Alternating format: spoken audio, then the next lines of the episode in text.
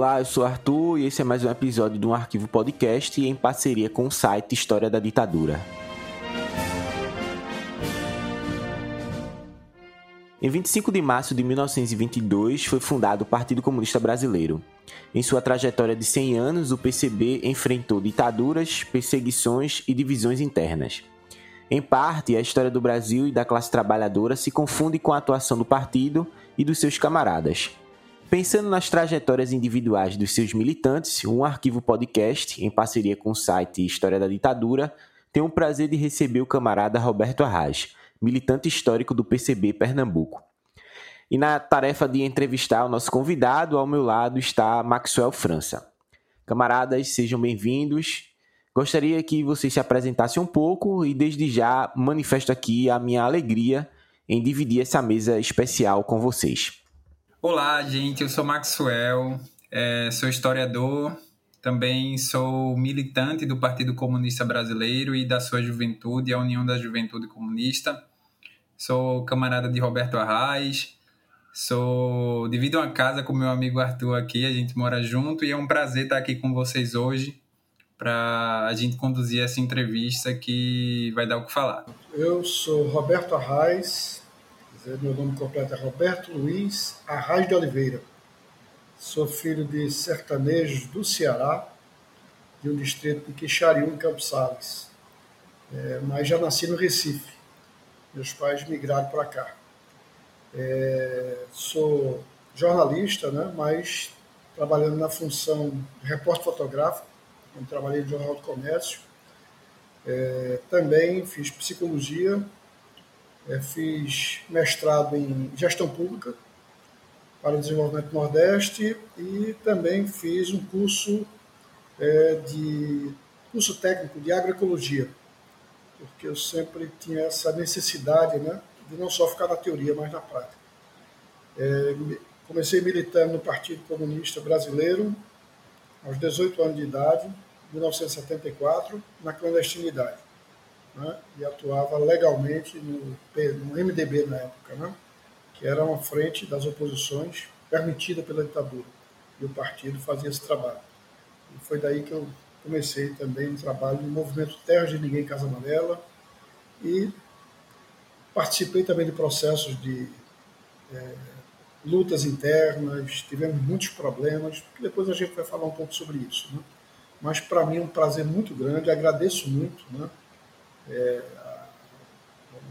o Arthur e o Maxwell nessa né? oportunidade de estar participando desse podcast, né? porque eu acho que também é, a gente tem que transmitir, tem que repassar um pouco a nossa experiência, o que a gente pensa também, como também sempre o processo de construção da aprendizagem, né? Quando a gente troca as informações, a gente troca as experiências, porque cada um de nós tem experiências únicas, né? Então, vamos aí, vamos embora comemorar, porque muita luta, né? O Partido Comunista Brasileiro tem uma história fantástica, muitos heróis, muitos mártires, muitos lutadores e lutadoras, né? exemplo para o povo brasileiro, o povo trabalhador brasileiro. Então, 100 anos é, um, é, é uma marca muito forte. Né? É um partido que viveu a maior parte da sua vida na clandestinidade, né? É, com perdas, inclusive, irreparáveis né? de grandes camaradas, mas ele se sustenta e sobrevive né? até hoje. Certo, então você já adiantou um pouco aí da minha primeira pergunta, é, que seria justamente sobre um pouco da sua trajetória, né? De onde nasceu, a sua infância e as dificuldades que você enfrentou é, ao longo da sua vida antes de entrar no partido, né? Então a gente queria saber como era, como foi é, é, essa trajetória inicial do Roberto Arrage, né? Veja, eu na verdade eu é, nasci ainda no bairro de Areias, ali tinha uma vila, né? Vila dos Industriários. Meu pai trabalhava no Instituto da Cidade minha mãe em casa, né? É, cinco irmãos, eu mais quatro irmãos, né? E fomos para Casa Amarela, eu tinha dois anos de idade. Então, cresci no bairro de Casa Amarela. Né? Toda a minha infância, adolescência, estudava no colégio de padre, ali o, era o primário, que era, vamos dizer assim, que hoje é correspondente ao ensino fundamental 1, né? Então, primário eu fiz no colégio de padre, que a gente saía de Casa Amarela, 6, 7 anos de idade, 7 anos, 8 anos. A gente ia, eu, meu irmão e alguns amigos, a gente ia andando de Casa Amarela até Casa Forte, numa escola chamada Externato Santo Inácio. E daí a gente, né, sempre, o grande perigo que a gente via naquele, naquela época eram os papafigos. Era uma história que tinha papafigo, que a gente tinha que ter muito cuidado, então a gente andava sempre junto. Né? Mas os nossos pais, meu pai trabalhava os dois expedientes, né? e minha mãe em casa. E durante um período então, também ela trabalhou vendendo roupas, prestações, quer dizer, sempre lutando também pela sobrevivência. Né? E aí é, é, eu fui aprendendo também né? e, e, com eles. Né? Tinha também essa história, tinha uma história de. Meu pai falava muito a história do meu avô, depois eu vou falar, que tinha uma sociedade, eu não entendia direito como era isso, né? Depois é que eu vim entender. Meu avô lá no, no, lá no Ceará, ele organizou nos anos 40, 50, né? principalmente nos anos 40, ele organizou uma sociedade, né? uma sociedade de amigos de um distrito chamado Quixaril, que também foi São Domingos. E aí ele era sociedade, sociedade fazia um trabalho coletivo. Tinha jornal, jornal escrito à mão, e que era lido aos sábados. Tinha uma rádio comunitária, só que era uma rádio que não tinha energia, energia elétrica. Então eles botavam é, com bateria de caminhão. Então funcionava o dia inteiro, tinha um programa de debates, discussões, né? e tinha também festas, que eles faziam atividades durante o ano, né? É, tinha também a parte do São João, dos festejos. Quer dizer, então essa experiência do meu avô, meu pai veio me contar, foi me contando, eu fui entendendo, né? falava muito dele porque nós tivemos que separar a família. Né? Houve um incidente familiar e a família todinha se espalhou, saiu desse distrito. Né? Meu avô foi para Pionono, outros familiares foram para Goiás e meus pais vieram para Recife. Mas tiveram que se espalhar porque havia violência, tentativa de morte, assassinatos e tudo. Então, por isso que a família foi é, cada um para o seu canto. Né? Mas é, cresci, né, com 15 anos eu estava participando de um grupo de jovens da igreja, a Igreja Católica do Alto Santa Isabel. E esse trabalho começou a se desenvolver. A gente discutia muito a Bíblia, né? E foi quando eu comecei também a trabalhar. Comecei a trabalhar com 15 anos de idade. Aí fui estudar o que a gente chama de ensino médio à noite, no Colégio Americano Batista. Então eu estudava à noite e durante o, durante o dia eu trabalhava. Por quê? Porque no ginásio, que foi o Fundamental 2, meus pais fizeram o sacrifício, meus dois irmãos mais velhos foram estudar o colégio, era o colégio estadual, que era o Dom Vital lá em Casa Amarela, todos dois. Mas todos dois tiveram problemas. Então, meus pais fizeram um sacrifício muito grande para me botar no Americano Batista. Mas quando mas chegava, o, o, o, somente no quarto ano, meu pai não conseguia pagar. E aí toda vez era aquela história, chamava, nas horas das provas, chamava Roberto, Luiz, Área Oliveira, aí lá vá para. Todo mundo chamava checheiro, não sei o quê, ficava aquela coisa, né? todo mundo pegando a gente porque não tinha pago. Então tinha que vir com a permissão da diretora para poder fazer a prova, porque aí recebia né, um puxão de orelha, dizendo, é, seu pai não pagou, não sei o quê, vamos permitir hoje, mas fale com ele, se ele não pagar amanhã, você não, não faz prova, não sei o quê. Era nesse sentido. Então isso foi me incomodando, por isso que eu decidi trabalhar e pagar a minha própria escola. Né? Aí fui trabalhar no posto de gasolina que era até de um padrinho meu. Então eu trabalhava os dois expedientes, servindo bomba, indo para o banco, fazer pagamentos, essas coisas, e continuei estudando. Né? Então, quando eu fiz 18 anos, eu fui, é, eu fui trabalhar no jornal O Globo, tinha uma sucursal em Recife. Meu irmão era jornalista e me chamou para participar para o Globo. Meu irmão tinha uma biblioteca fantástica, né? Foram as minhas primeiras leituras com 13 anos, 14 anos. Meu irmão é, e aí eu pegava, às vezes eu queria ler Lênin, ele disse, não, isso aí você não vai entender nada. Começa a ler sobre o nazismo, sobre o fascismo, histórias, aí pegou. Aí comecei a ler Jorge Amado. Aí com 14, 15 anos eu li Subterrâneos da Liberdade. Para mim foi assim, uma loucura. Eu fiquei atrás do partido. Eu queria conhecer esse partido, eu queria é, é, é ter contato com o Partido Comunista Brasileiro. Né? É, é, Jorge Amado descreve né, um momento histórico, é o Estado Novo, mas de forma romântica, né? Romanceada, né? E, mas é uma história extraordinária. Parte toda baseada na realidade, inclusive os personagens só com os nomes trocados. Né? Então, Subterrâneo da Liberdade foi o despertar, eu com 14, 15, 15 anos de idade. E já comecei, comecei a trabalhar, comecei já a querer lutar, participar das coisas e tudo. Escrevi, inclusive, com, acho que já com 17, 18, escrevi um documento, eu e mais dois amigos lá de Casa Amarela, né, e a gente escreveu um documento que era um movimento revolucionário socialista. A gente, a gente queria botar um nome que não pudesse prejudicar o PCB, já que a gente não tinha contato com o PCB, mas a gente queria botar alguma coisa que fosse um protesto contra o 31 de março, né, contra o golpe e tal, a ditadura. Então a gente fez, datilografado, cinco e cinco cópias, né, a gente batia no. E seu trancado, minha mãe, o que é que vocês estão fazendo aí trancado? Não sei o que, a gente lá, tá, tá. Fizemos mais de 100 panfletos para distribuir em Casa Amarela e colar no, nos postos de ônibus e tal. Era essa a tarefa da gente. Outra tarefa, quando eu tinha 15 anos de idade, foi é, a gente definiu que Marighella, Lamarck eram nossos heróis, eram os nossos tiradentes. Então a gente se reunia, a gente conversava naquele grupo de estudo da igreja, né? mas tinha alguns companheiros mais à esquerda, outros mais só pensavam na Bíblia, né? e a gente tentava sempre puxar para o lado social e político. E aí foi interessante porque a gente decidiu, como tarefa, terminava a escola ou nos intervalos a gente ia no centro da cidade ou em Casa Amarela arrancar os cartazes que a ditadura colou, colou, colou em todo, dizer, em todos os centros comerciais de Recife, principalmente no centro, que era procura-se, procura-se terroristas, cuidado com a sua família, se ver, é? denuncie, aí mandava ligar para a polícia e tal, para o exército, entregar aquelas pessoas. E de vez em quando a gente via o X marcado, Marighella morto, né? E o que é que a gente fazia? A gente arrancava, quando não podia arrancar, a gente riscava principalmente os olhos, para que não fossem reconhecidos. Então, na nossa ingenuidade, né, nossa, nossa pureza de alma naquele momento, a gente achava que estava né, evitando que alguns camaradas fossem presos ou entregues. Eu consegui tirar alguns inteiros e guardei, escondido lá no guarda-roupa. Né? Mas aí aconteceu que minha mãe um dia descobriu, foi uma confusão lá em casa que não teve tamanho.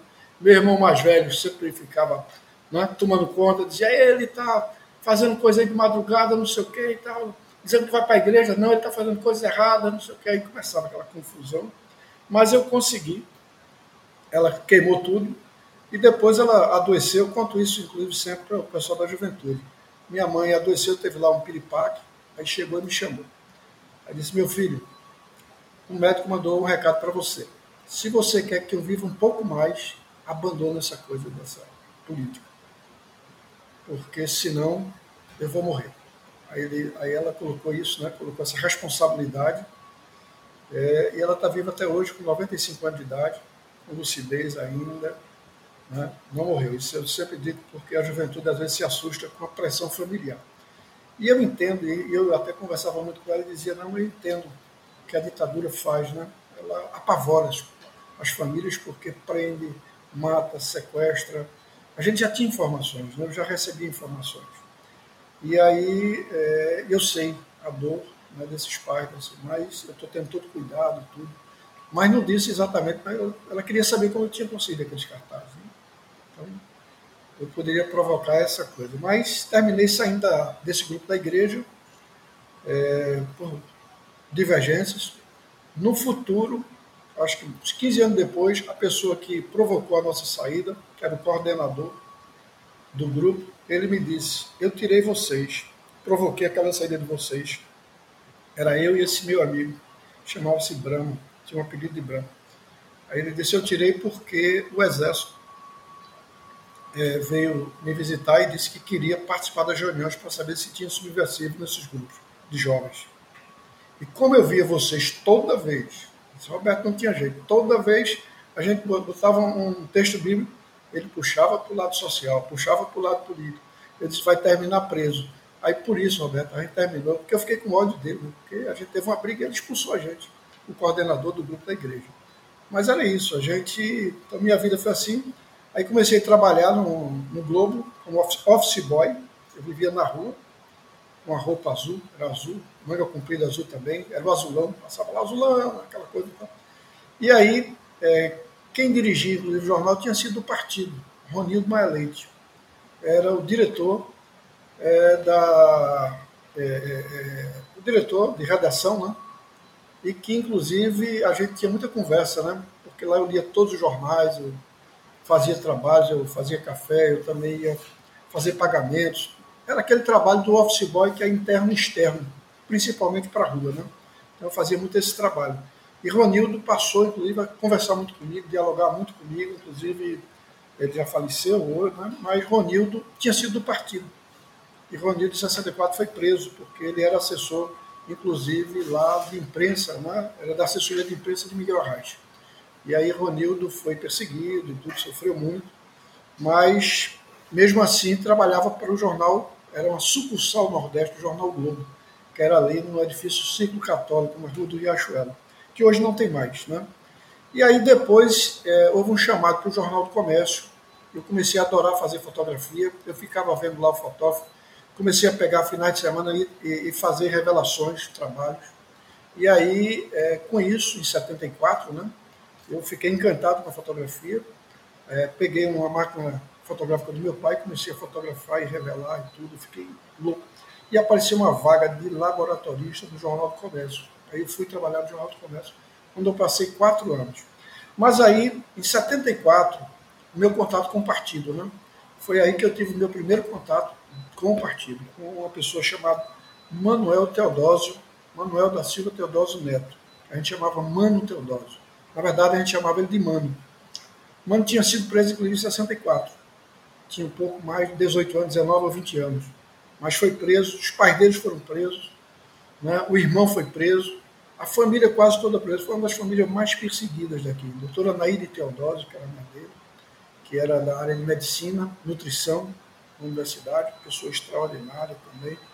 E aí eu tive com né, esse contato com o Mano através da campanha de Marcos Freire, Marcos Freire foi candidato a senador em 74, com o slogan era Sem ódio, sem medo. E o partido todo estava nesse apoio. E imagina, e sabe quem era o candidato a deputado federal do partido naquela época? Jarbas Vasconcelos, que depois ficou na direita. Quer dizer, é, essa geração agora não sabe, mas Jarbas era ligado ao PCB. Quer dizer, ligado, não era militante, mas ele era a voz, né? o partido procurava ele quando havia prisões, quando havia. Ele denunciava.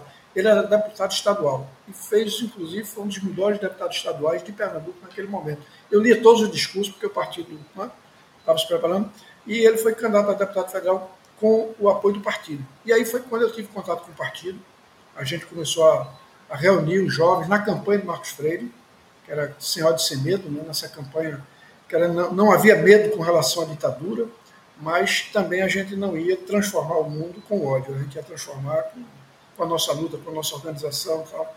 E se usava muito naquela época é, Castro Alves, não é? a Praça do Povo como céu do Condor, e aí a Praça do Povo, a gente tem que ocupar as praças, era nesse sentido, enfrentando a ditadura.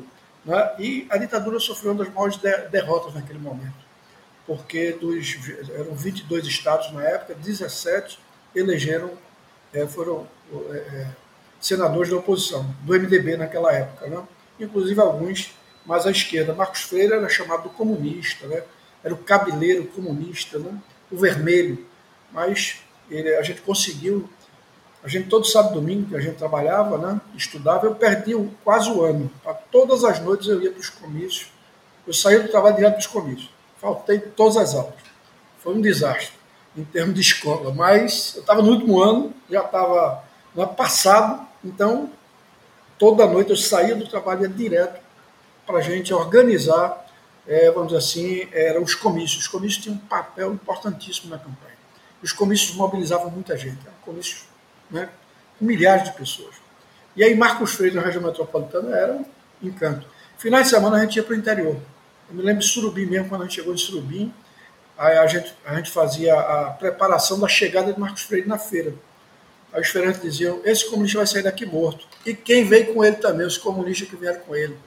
Vai ter bala aqui. Era assim, ameaça, era coisa. Né?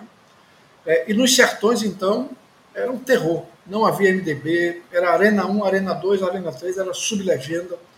Por quê? Porque era uma reação muito forte. A ditadura tinha uma influência muito, muito forte principalmente no, no interior dos sertões. Mesmo assim, a gente, os jovens, né, a gente ia, enfrentava, não tinha medo, tinha receio, a gente enfrentava esse desafio. E Mano, Mano Teodósio, ele era coordenador, né, você entender, Mano Teodósio era coordenador da campanha de Marcos Freire. Quer dizer, e era uma missão do partido. Né? Ele trouxe, inclusive, pessoas do partido a nível nacional, é, que vieram de São Paulo para fazer a campanha da mídia, né? porque muita gente da mídia aqui não queria. Né? Havia muito receio que, se fosse fazer a campanha de Marcos Freire, não teria mais emprego, não teria mais acesso a trabalho na região. Então, pegava jornalistas mais independentes e que tinham raízes em Pernambuco, mas que tinham ido embora para São Paulo, mas que tinham certa independência, né? trabalhava com publicidade, etc. Então, muita gente veio né, de São Paulo, tudo, para, inclusive, fazer essa campanha. E aí, depois a gente organizou o setor jovem, já o partido, já em 75, eu fui para o Movimento Terra de Ninguém, Casa Amarela, fui chamado para a gente fundar um movimento, que era um movimento de luta contra uma propriedade que era dona dos morros de Casa Amarela. E aí tinha uma família que mandava, era um filho em cada morro. E eles exploravam absurdamente através dos aluguéis, do, do chão. Deixava as pessoas ocuparem e depois chegava dizendo, ó, oh, tem que pagar o chão. O terreno é da empresa, é da empresa imobiliária, era lá do, dos filhos dele, né? E aí tinha que pagar. Muitas vezes, quando a pessoa não pagava, eles tomavam a casa, que não era deles, tinha sido construído pelo próprio morador, mas eles é, às vezes botavam a polícia, ameaçavam, faziam horrores. E aí foi aí que eu tive o maior contato com o partido mesmo, né? Que aí era partido organizado, aí eu me organizei já numa célula, que a gente fazia esse trabalho junto com a igreja. E aí tivemos nessa, nessa aliança com a igreja é, o padre Reginaldo Veloso, que é, é, hoje assistente da, ligado à Ação Católica Operária. É, você tem também, tinha o padre Humberto, que faleceu, tinha Humberto Plumen, que era um sociólogo, e era estrangeiro, inclusive, era, ele era holandês, maravilhoso. É, você tinha o padre Roberto, que era um padre americano lá em Nova Descoberta. Né? Então a gente tinha os padres que tinham né, é, essa visão também popular, quer dizer, a visão da teologia da libertação, né, que juntava um pouco do, do, do conhecimento né, do marxismo, somente Marx, e de Jesus, né, Jesus libertador, Jesus filho do é, é, operário, né, filho de, de, de, operários, de trabalhadores. Então, era essa imagem. E daí eu tive também um contato com o pessoal da Ação Católica Operária. E aí me chamaram, me convidaram para participar em 76, se eu não me engano, eu fui para a Ação Católica Operária. Comecei em 75, 76 a participar com a Ação Católica Operária, discutir com o partido também. O partido, não, é importante. E naquele momento a gente discutia muito que a gente não podia ficar só na clandestinidade. A clandestinidade era para a gente organizar o partido. Mas a gente tinha que ter envolvimento com o movimento de massa. A gente tem que estar na luta. E a luta, quem poderia, inclusive, ser a maior segurança nossa. Né? A participação da gente nos movimentos sociais eram fundamentais porque eram também uma forma de segurança. Né? E eram fundamentais também porque a gente estava vinculado à realidade. A gente estava vinculado à luta que o povo enfrentava no seu dia a dia. E a gente estava ajudando a organizar também associações, movimentos. Né? Aí eu comecei também movimento estudantil, embora dentro do partido a gente discutia que a minha prioridade não seria o movimento estudantil. Isso eu estava com 19 anos, 20 anos.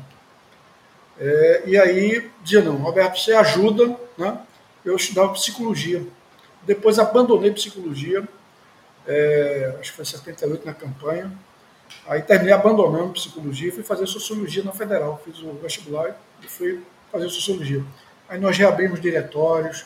Então eu ajudava a construir, terminei sendo vice-presidente, né, junto com o pessoal do, na época do MR8. Né, a gente fez uma chapa conjunta, né? Mas era, havia muitas, claro, divergências, brigas internas, mas eu estava sempre no movimento, ajudando. Onde a gente tivesse, como comunista, a gente tinha que ajudar contribuir com o processo de organização. E aí foi né, esse trabalho lá junto ao movimento estudantil. Aí, em 76, eu tive meu primeiro contato nacional com o partido. Eu fui para o Rio de Janeiro, de ônibus. Naquela época não tinha esse de avião, tá, essas coisas. Era de ônibus mesmo que a gente ia. Não é? é, fomos de ônibus para. E lá eu tinha um contato, tinha que procurar um contato, que era para uma reunião é, estudantil a nível nacional, que era já para discutir processo de organização nossa, é, porque a, a, União da Juventude Comunista tava, tinha sido destroçada, né? O partido continuou resistindo, mas ela deixou de, é, vamos dizer assim, de funcionar, a União da Juventude. Então a gente se reunia, vamos dizer, uns jovens, estavam na universidade, então começou a se reunir, fazer núcleos a nível nacional, né, para a gente discutir, tipo fração. E aí eu fui, o primeiro contato foi interessante, porque é uma das figuras históricas que o partido tem hoje. Foi o meu primeiro contato com o Zuleide. Zuleide chegou a ser, inclusive, é, presidente do partido, né? ela foi secretária-geral do partido. É, e aí eu recebi o um recado seguinte: está aqui o endereço, você procura esse endereço no Rio. Aí o endereço era na rua Caruaru. Eu digo, rapaz, como é que eu vou para o Rio de Janeiro? Primeira vez na minha vida, Matuto, né, saindo daqui de Recife pela primeira vez fazendo uma viagem longa dessa. E vou para uma, quer dizer, para a rua Caruaru, lá no bairro do Grajaú na casa da senhora Zuleide Faria. Ela nos abrigou, mas a reunião não era com ela, né? Ela era nossa referência.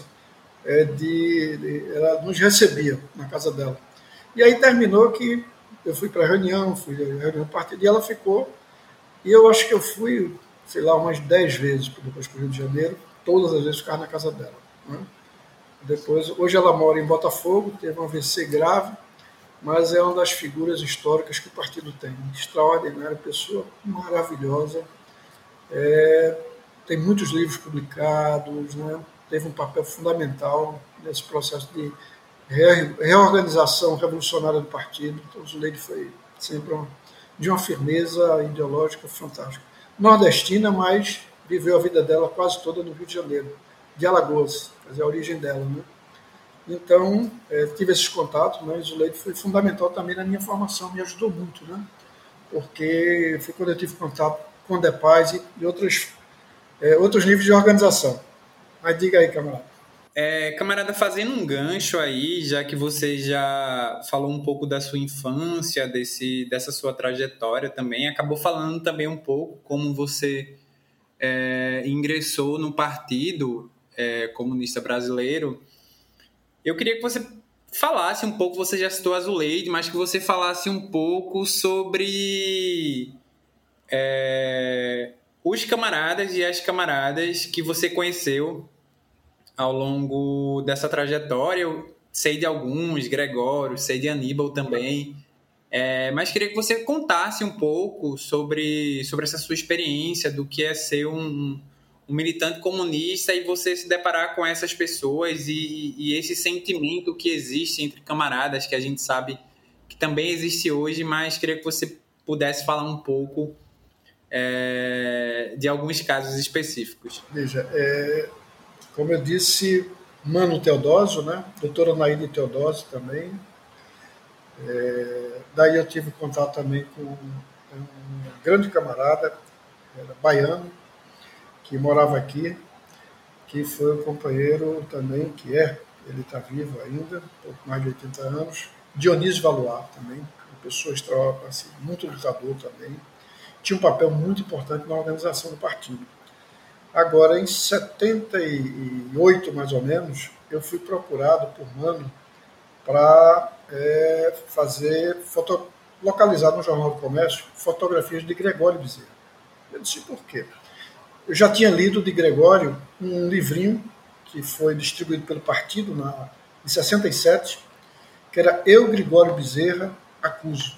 Ele denunciando a ditadura, ele denunciando todo o processo que ele sofreu de tortura e os depoimentos que ele teve que enfrentar. Então, o partido ajudou a construir. Esse foi um, um livrinho, né, que foi vendido nacionalmente, tudo, né, clandestinamente, mas era uma forma de denúncia também para o mundo do que ele tinha sofrido, mas ao mesmo tempo da altivez, né, da firmeza ideológica, política dele, quando ele teve que fazer, né, prestar os depoimentos, ele defendeu todos os pontos de vista do que ele acreditava.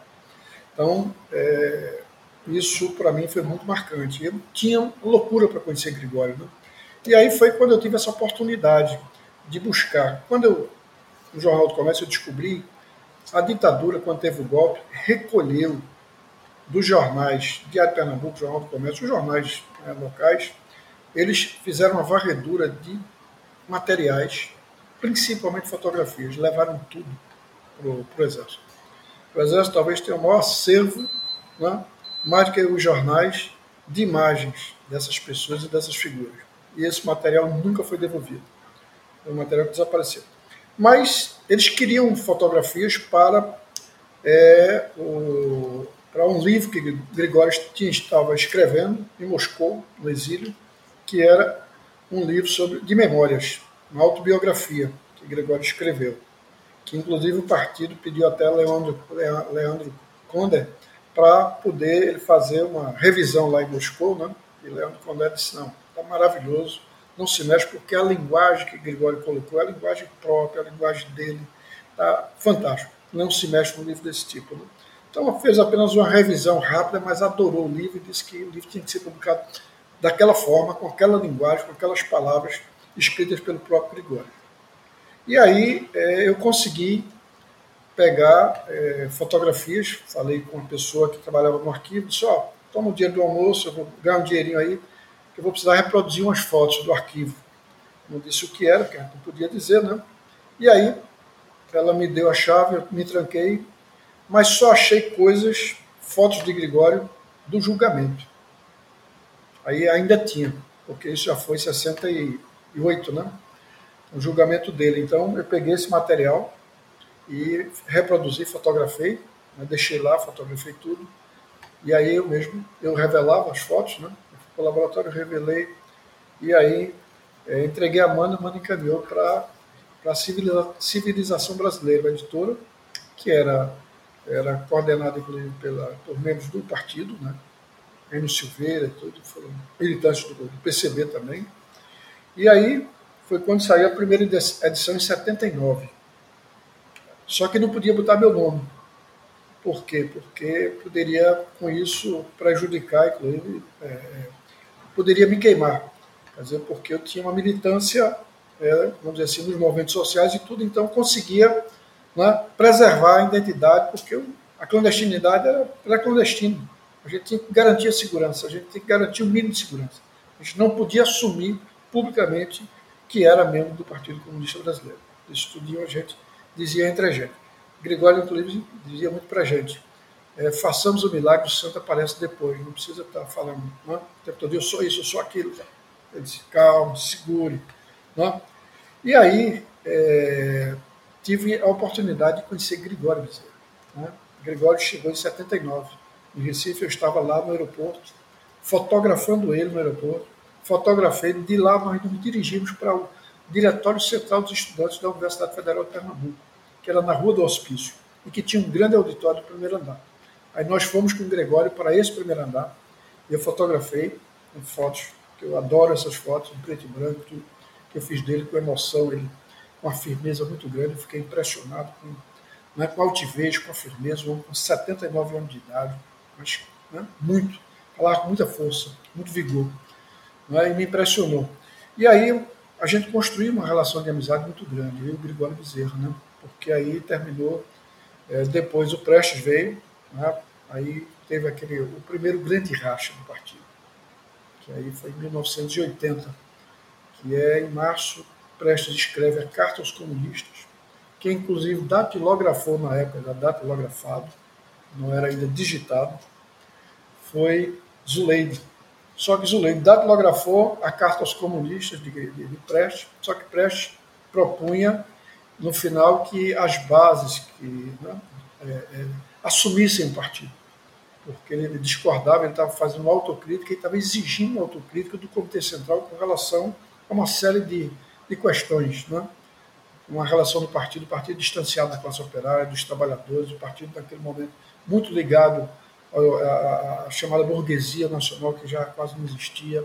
Né? O partido muito a reboque desses interesses mais conservadores no sindicalismo, né? em vez de estar no sindicalismo de ponta naquele momento, estava no sindicalismo mais, é, vamos dizer assim, mais reacionário, né? aquele mais pelego. O partido estava muito envolvido com todo esse processo. E havia essa crítica, e Prestes não conseguia, no Comitê Central, de forma alguma, nunca aprovar as suas teses. Né? Então foi aí que Prestes decidiu fazer esse rompimento, e aí quem acompanhou o Gregório. Eu terminei entrando também nesse rompimento acompanhei Gregório e Prestes. E aí tive divergências aí com meu camarada na época, Aníbal, né? Porque Aníbal não acompanhou. Aníbal ficou no, no, junto com o pessoal do Comitê Central, é, Paulo Cavalcante, era Roberto Freire e tal, né, que era um pessoal que a gente chamava mais de conservador. E mais à esquerda nós acompanhamos o Gregório e o Prestes. Para mim era difícil não fazer isso, não acompanhá-los, porque o nosso grupo já pensava e questionava muita coisa que vinha acontecendo dentro do Comitê Central. Então, isso foi um momento muito difícil na minha vida, mas aí criei um laço de amizade fortíssimo, não é? porque Gregório, eu via Gregório todo dia. A gente se encontrava todo dia, ou eu ia na casa dele, ou ele via na minha, gente, todo dia a gente saía, a gente viajava, a gente estava em atividade. Então, ele depois me, me chamou para a gente participar né, do que a gente chamou na época, era, era como se fosse um, era, era um movimento né, ligado à Carta aos Comunistas de, de Prestes, né, mas que no, no início auto-intitulava é, um Comitê de Defesa do Partido, do PCB, para a gente tentar reconstruir de forma revolucionária o partido. E, para mim, foi um dos maiores ensinamentos, porque um dos maiores comunistas que eu tive o prazer de conhecer, de conviver, foi Gregório. Gregório era comunista em todas as suas ações. Aproveitando que você está falando de Gregório, aí eu teria uma pergunta, né? Já que você conheceu ele, como, como era essa relação né, com Gregório e, com, e ser segurança de Prestes também, né? Como foi esse momento?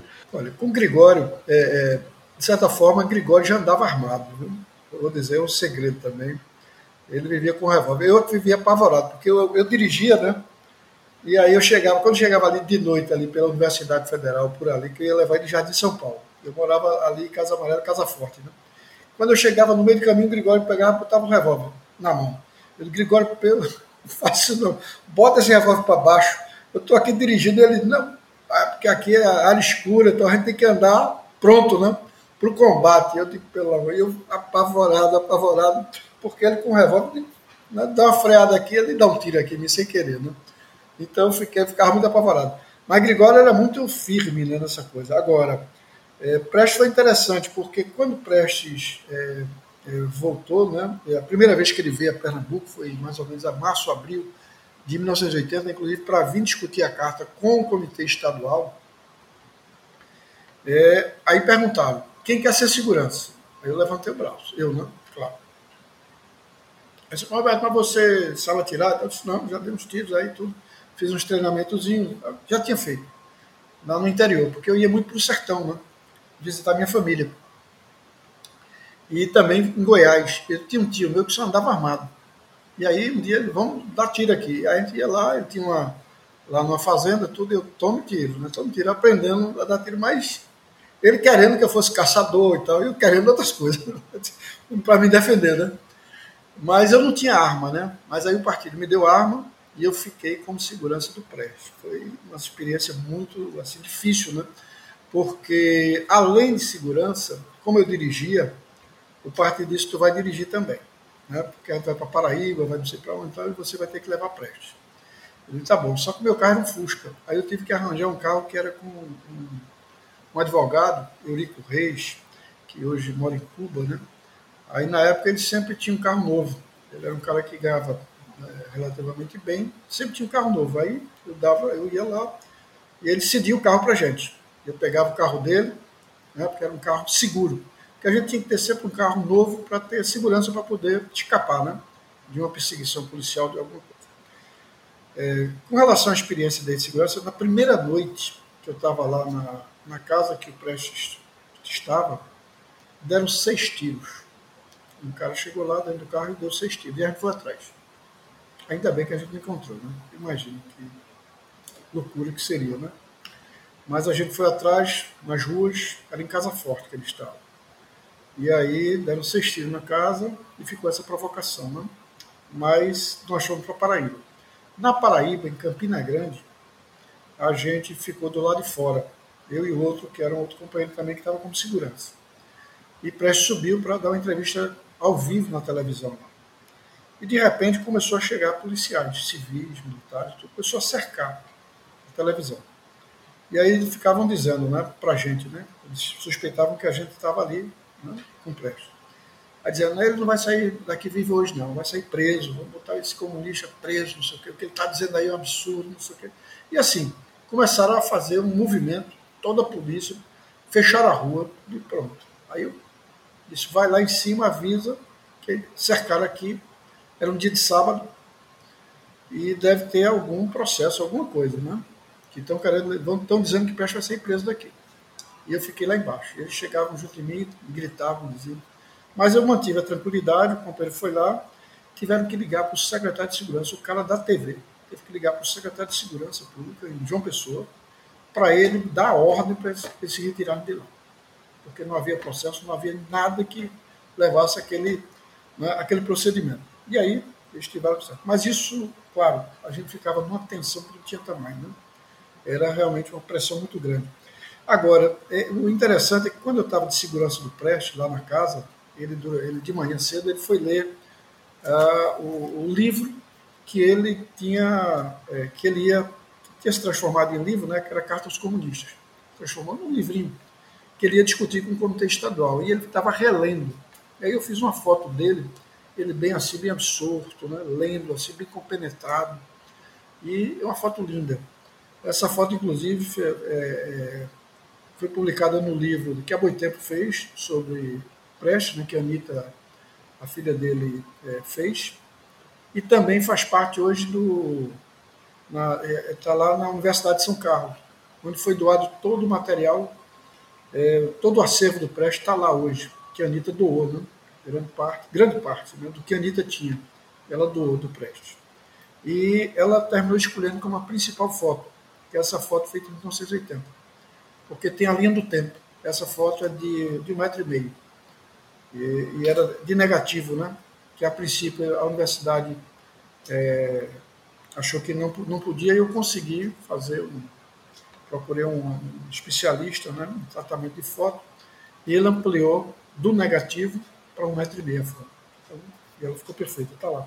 Então, eu tinha oportunidade, eu estava lá com a máquina fotografando, eu queria registrar, né?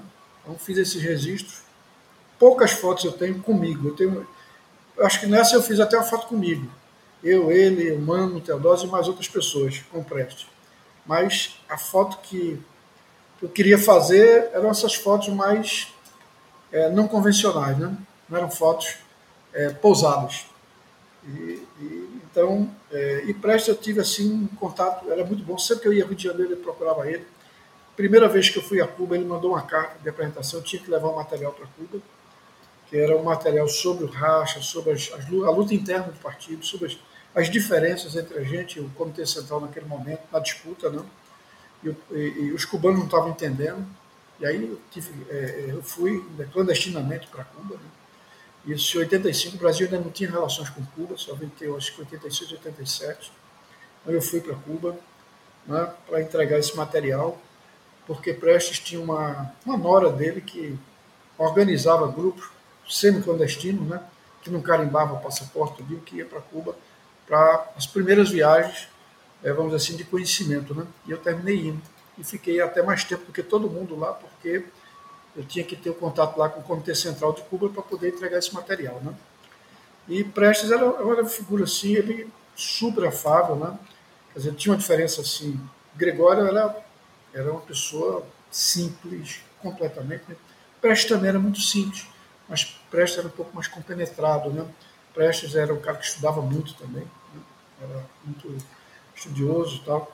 E num desses momentos eu, eu tive a ousadia, levei um esporro danado dele, mas eu tive a ousadia de propor, porque eu vinha falar tanto de Prestes, as coisas de Prestes, lia sobre Prestes e tal, mas eu disse a ele, ô Prestes, por que você não escreve a sua autobiografia? Você não faz um, não, não escreve sobre a sua vida, a sua trajetória?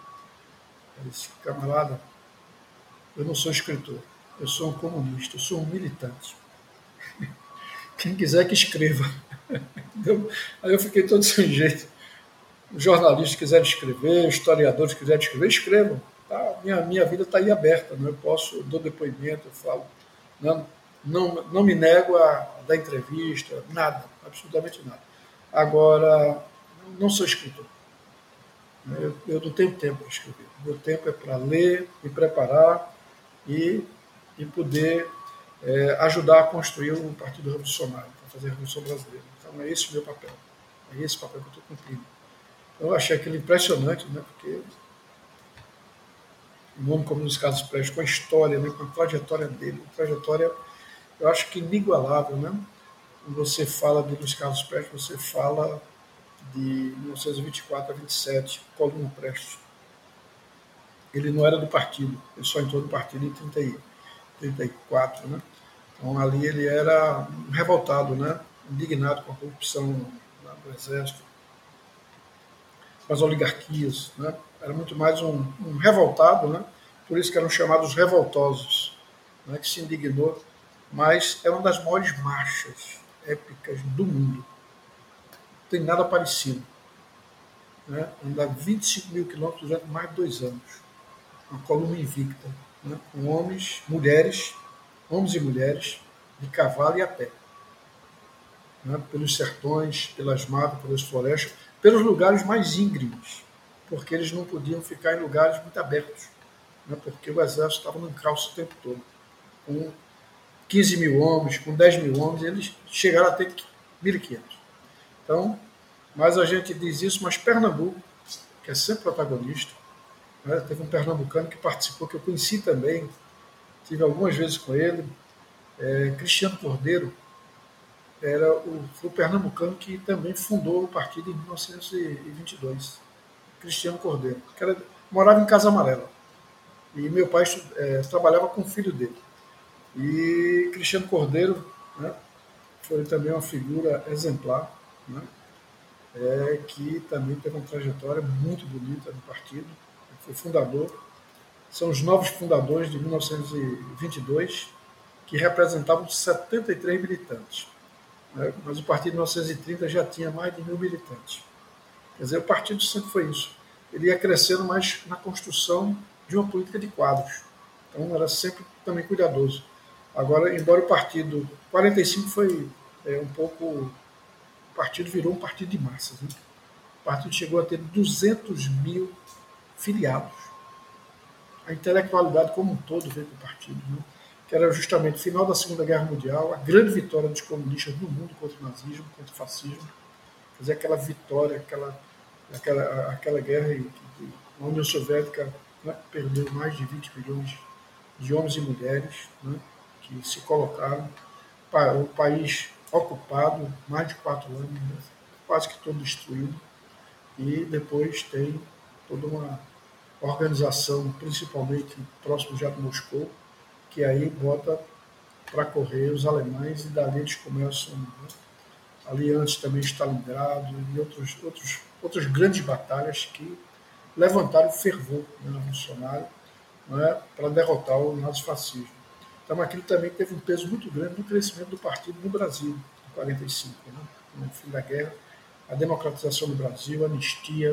Então os comunistas tiveram um papel assim muito forte. Né? Gregório foi eleito é, deputado constituinte federal, foi o segundo mais votado de Pernambuco. O Pernambuco sempre teve assim muita participação no movimento comunista brasileiro muito forte. Né? Então, Pernambuco sempre deu esse exemplo né, de galhardia muito grande. Né? Então, é por isso que a gente sempre. A gente teve a primeira mulher em Pernambuco eleita pelo Partido Comunista né, é, Brasileiro. É, em 45 foi a Dalgisa Cavalcante, a primeira vereadora operária da Fábrica da Macaxeira, Tom Bezerra de, de Mello, Júlia Santiago, eleita também, naquele, naquele ano, 46, eleição da Câmara. Então a gente sempre protagonizou, né? como a gente teve o primeiro candidato negro à presidência da República, em 1929, Minervino dela. Então o partido sempre protagonizava né? É, a, luta, a luta indígena, o partido já falava nos anos 30 sobre, sobre a importância da, da luta indígena, sobre reforma agrária, desde os anos 30. Então, o partido fez inclusive o bloco operário camponês, que era juntar o, a luta operária com a luta camponesa.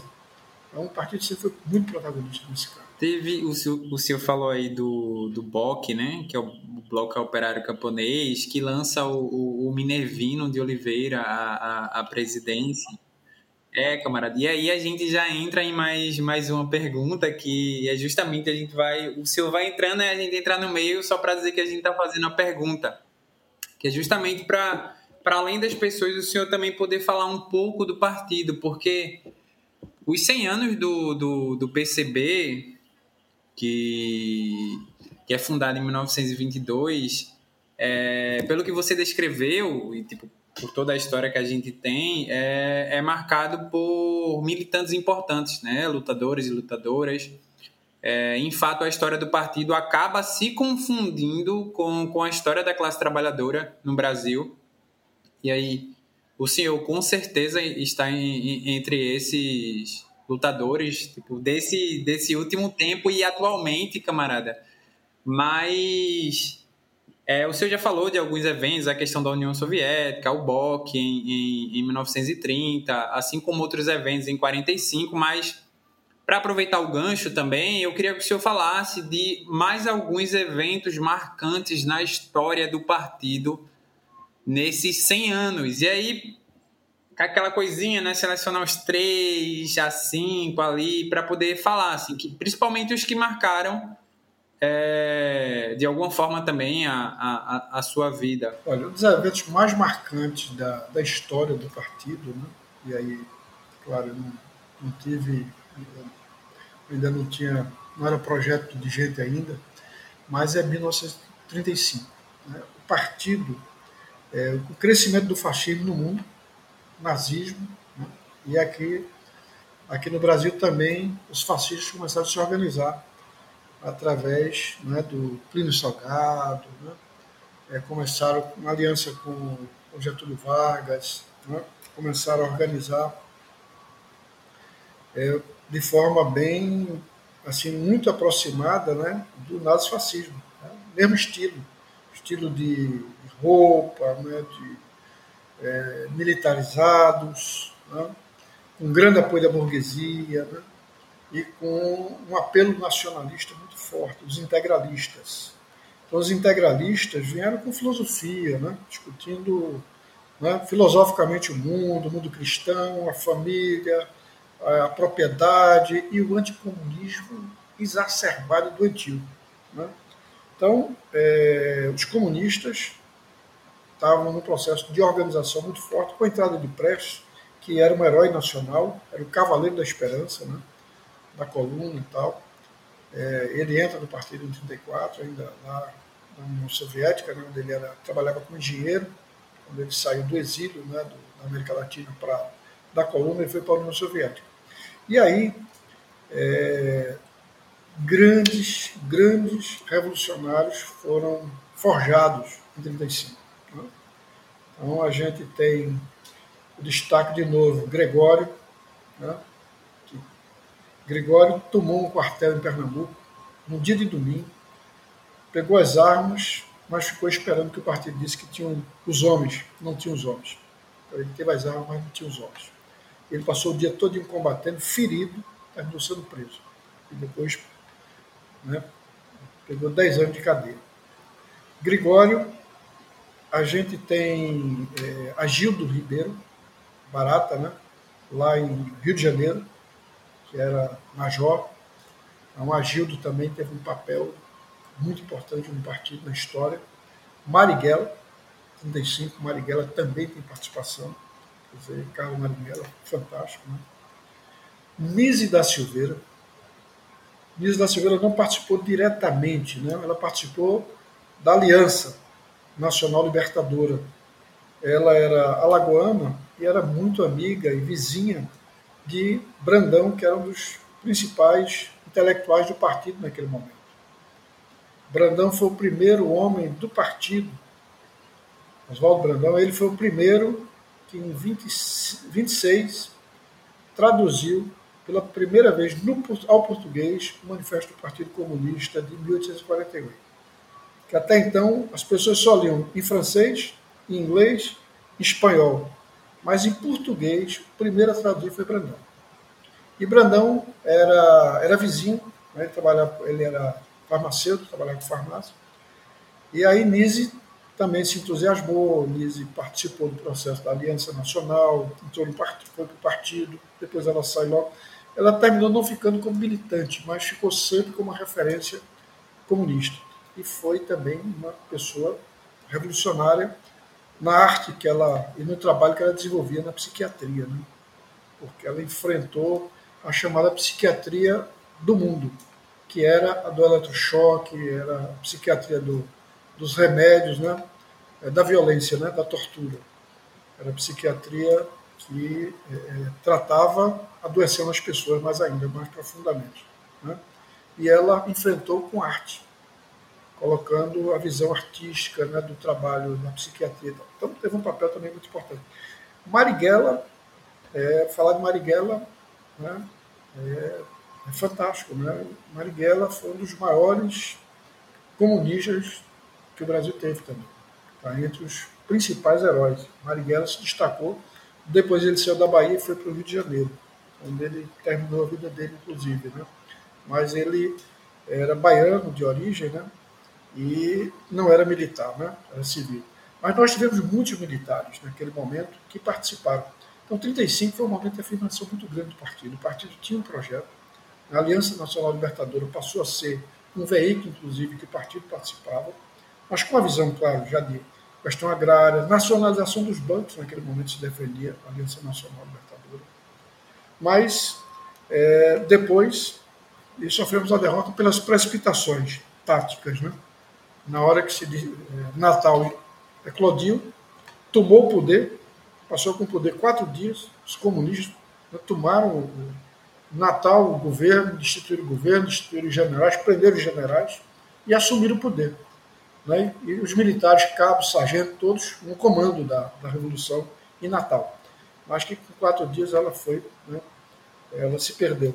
E aí Pernambuco precipitou para poder dar apoio a Natal e o Rio de Janeiro foi em solidariedade a Natal, sabendo que ia ser derrotado. Já sabia, mas aí por solidariedade, por uma decisão no coletivo, decidiram também é, fazer o levante, o chamado, chamado levante. E o resto do Brasil ficou assistindo. Porque havia também uma informação que foi dada à Internacional Comunista pelo secretário-geral na época, o Miranda. Ele foi a Moscou e disse que o Brasil estava organizado para tomar o poder. Os comunistas estavam organizados nos quartéis, a classe operária estava organizada, então estava tudo organizado. Tinha não sei quantos, tinha militantes em todos os estados, estava tudo organizado, só faltava um grito. E aí a Internacional acreditou. Ele levou um relatório assim, dando uma situação extraordinária de organização de tudo. Foi por isso que houve a precipitação e a Internacional participou dessa forma. Mandou né, alguns é, camaradas, né, alemão, americano, inglês, inclusive o inglês depois se descobriu, muitos anos depois, que ele era espião dentro da Internacional. Ele era espião do já é, inglês e americano. Ele estava a serviço do, do capitalismo já, né? serviço do, da segurança internacional dos, do, do, do mundo capitalista. Então ele já entrou infiltrado. E aí o Prestes vem com Olga, Olga Benário. Né? É Olga Benário, que também era um destaque, né? quem lê o livro de Fernando Moraes, Olga, Olga é fantástico, né? mostrando é uma das figuras, uma dos comunistas mais assim, assim incríveis, né?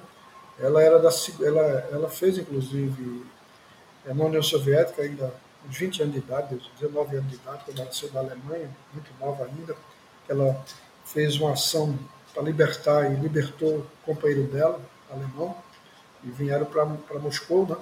Ela entrou para o Exército Vermelho, ela fez treinamento de né? tudo. Você imaginar, era uma pessoa extremamente preparada. E veio para ser segurança do prédio. Terminou se apaixonando, é aquela coisa que a gente já conhece né, da vida deles. E nisso, fruto do, do amor deles foi a Anitta, né, que nasceu na prisão alemã. E aí já tudo Vargas prende o, o Prestes e entrega ela grávida aos nazistas. Ela terminou sendo assassinada no campo de concentração. Mas eram figuras assim que tinham uma, né, um conhecimento teórico, tinham uma vivência, tinham um aprendizado, né, tinha formação, né, porque havia formação política com profundidade, né, era muito, né, e pessoas que se dedicavam toda a sua vida, né, colocavam sua vida a serviço da causa socialista, da causa da revolução. Elas colocavam completamente sua vida, sua vida estava a serviço E era muito difícil, porque, vamos dizer, o Prestes mesmo, né? Depois, 45, 47, quando ele sai, é, quando o partido, né, 47, 48, o partido é, é, colocado de novo na ilegalidade, Prestes passa quase 10 anos clandestino no Brasil.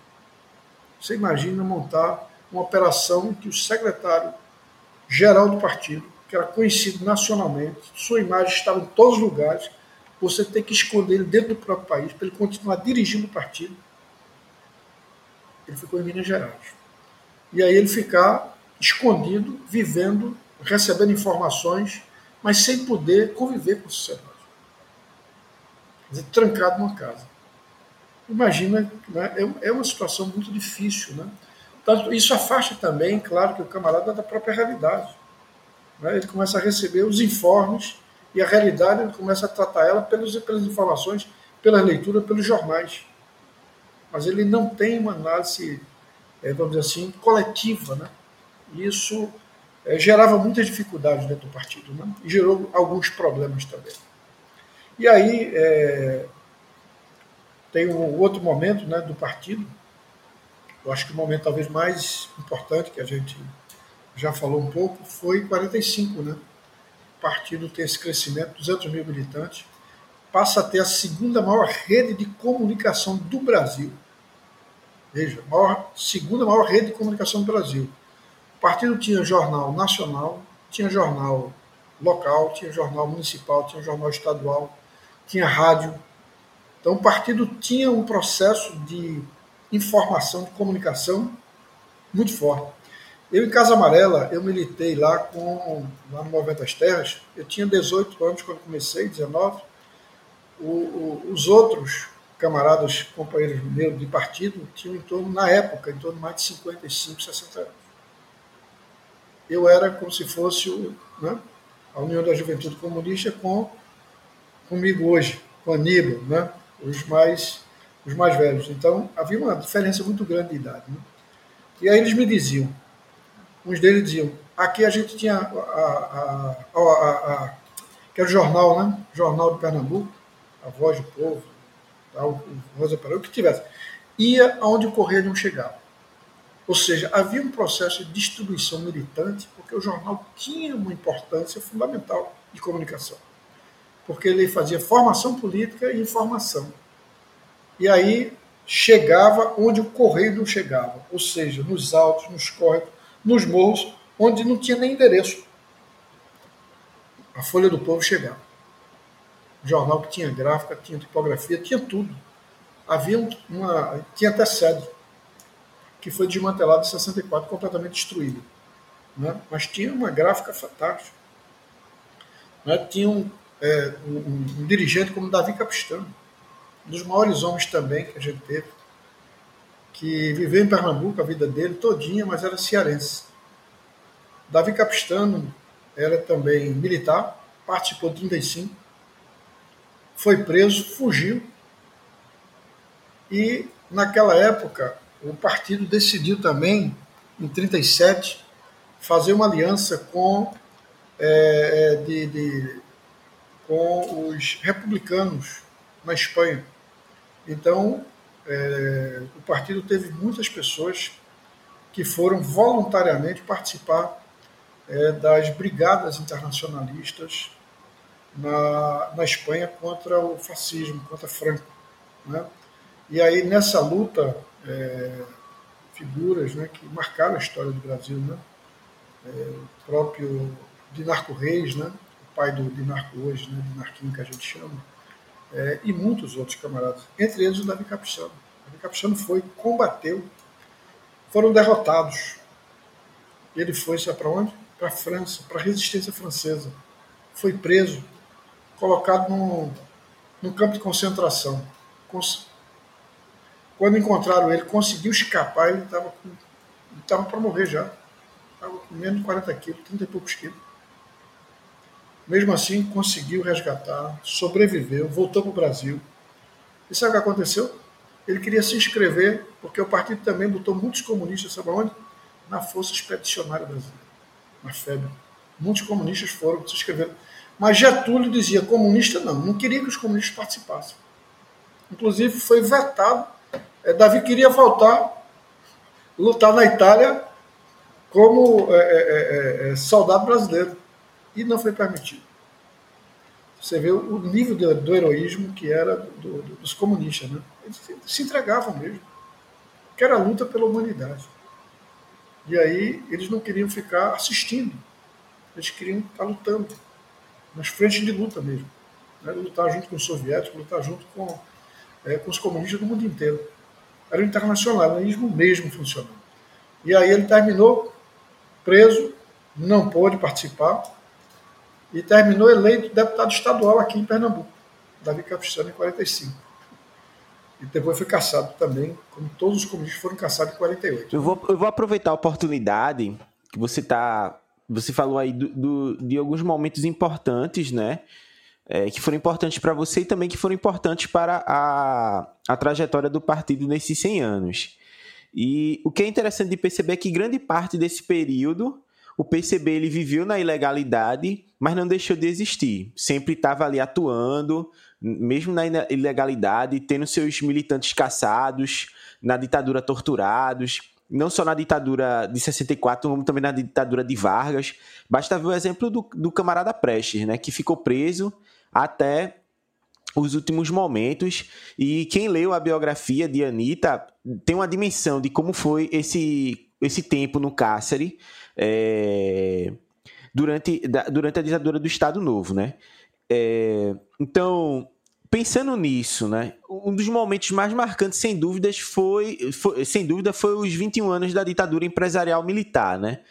Porque ali o desafio ele era muito maior. O Estado, na sua, na sua dimensão autoritária e na sua dimensão repressiva, ele, ele se tornou mais complexo, né? Seja nas suas redes de informações, de buscar informações sobre os militantes, sobre os. É, as pessoas que se colocavam contra a ditadura, é, e, e tá, ali ele atuou de forma repressiva muito forte. Como foi sua vida na, durante a ditadura empresarial militar? Como foi atuar como militante nesse período? E quais os, quais os principais desafios que uma organização comunista, né, como o PCB, enfrentou nesse processo? É realmente muito forte, Arthur, que você está falando. Veja, é, 64 foi é, um momento muito duro, né?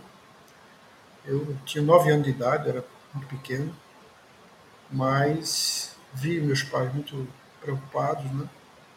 a gente tinha uma relação, vamos dizer, por conta dessa coisa de arraiz, família, não sei o que, distante, mas tinha essa relação do Ceará, né? meus pais lá do sertão do Ceará. Meu pai, inclusive, trabalhou com Miguel Arraes é, quando ele foi delegado do Instituto Açúcar. Meu pai trabalhava com ele, tinha uma admiração, inclusive, grande por ele. E a gente era proibido quase dizer o nome da gente. Né? Arraes era complicado. Meu irmão mais velho, que faleceu em 2011. Meu irmão mais velho, que era Antônio Arraes, é, ele, ele começou uma militância é, em 67, 68, né? porque é, 64 o partido tava, tinha crescido muito, o partido estava indo para a legalidade, já tinha coletado assinaturas no Brasil inteiro, tinha uma campanha de legalização. Então o partido estava pronto para. Né, o partido estava o partido comandava, a CG, na época, a CGT, Confederação Geral dos Trabalhadores. O partido tinha uma, tinha uma força muito grande dentro da CGT. Tinha força na UNE, era dividido o partido junto com a AP, a Ação Popular, era o Partido de Ação Popular. O partido tinha muita força. O partido tinha um trabalho com a igreja aqui em Pernambuco, era belíssimo, um trabalho chamado Movimento e Cultura Popular, um trabalho muito bonito, feito com protagonismo do partido junto com a igreja, mas apoiado por Miguel Arraes. E o partido tinha um protagonismo no campo. As lutas camponesas em Pernambuco eram as lutas mais importantes do Brasil. Não havia movimento camponês parecido nem com as ligas e nem com o nível de organização dos sindicatos trabalhadores rurais, que Gregório foi o principal protagonista dessa construção. E não havia nada igual no Brasil. Pernambuco era, tinha uma efervescência revolucionária muito grande naquele momento.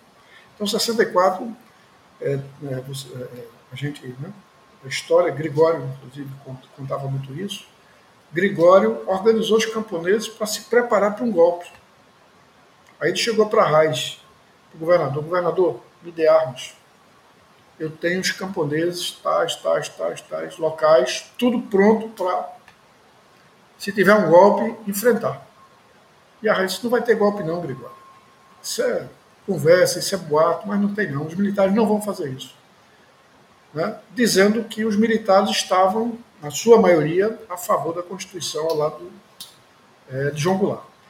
Quando estourou o golpe, Gregório veio a, a Recife para pegar as armas com a e viu a Arraes sendo preso.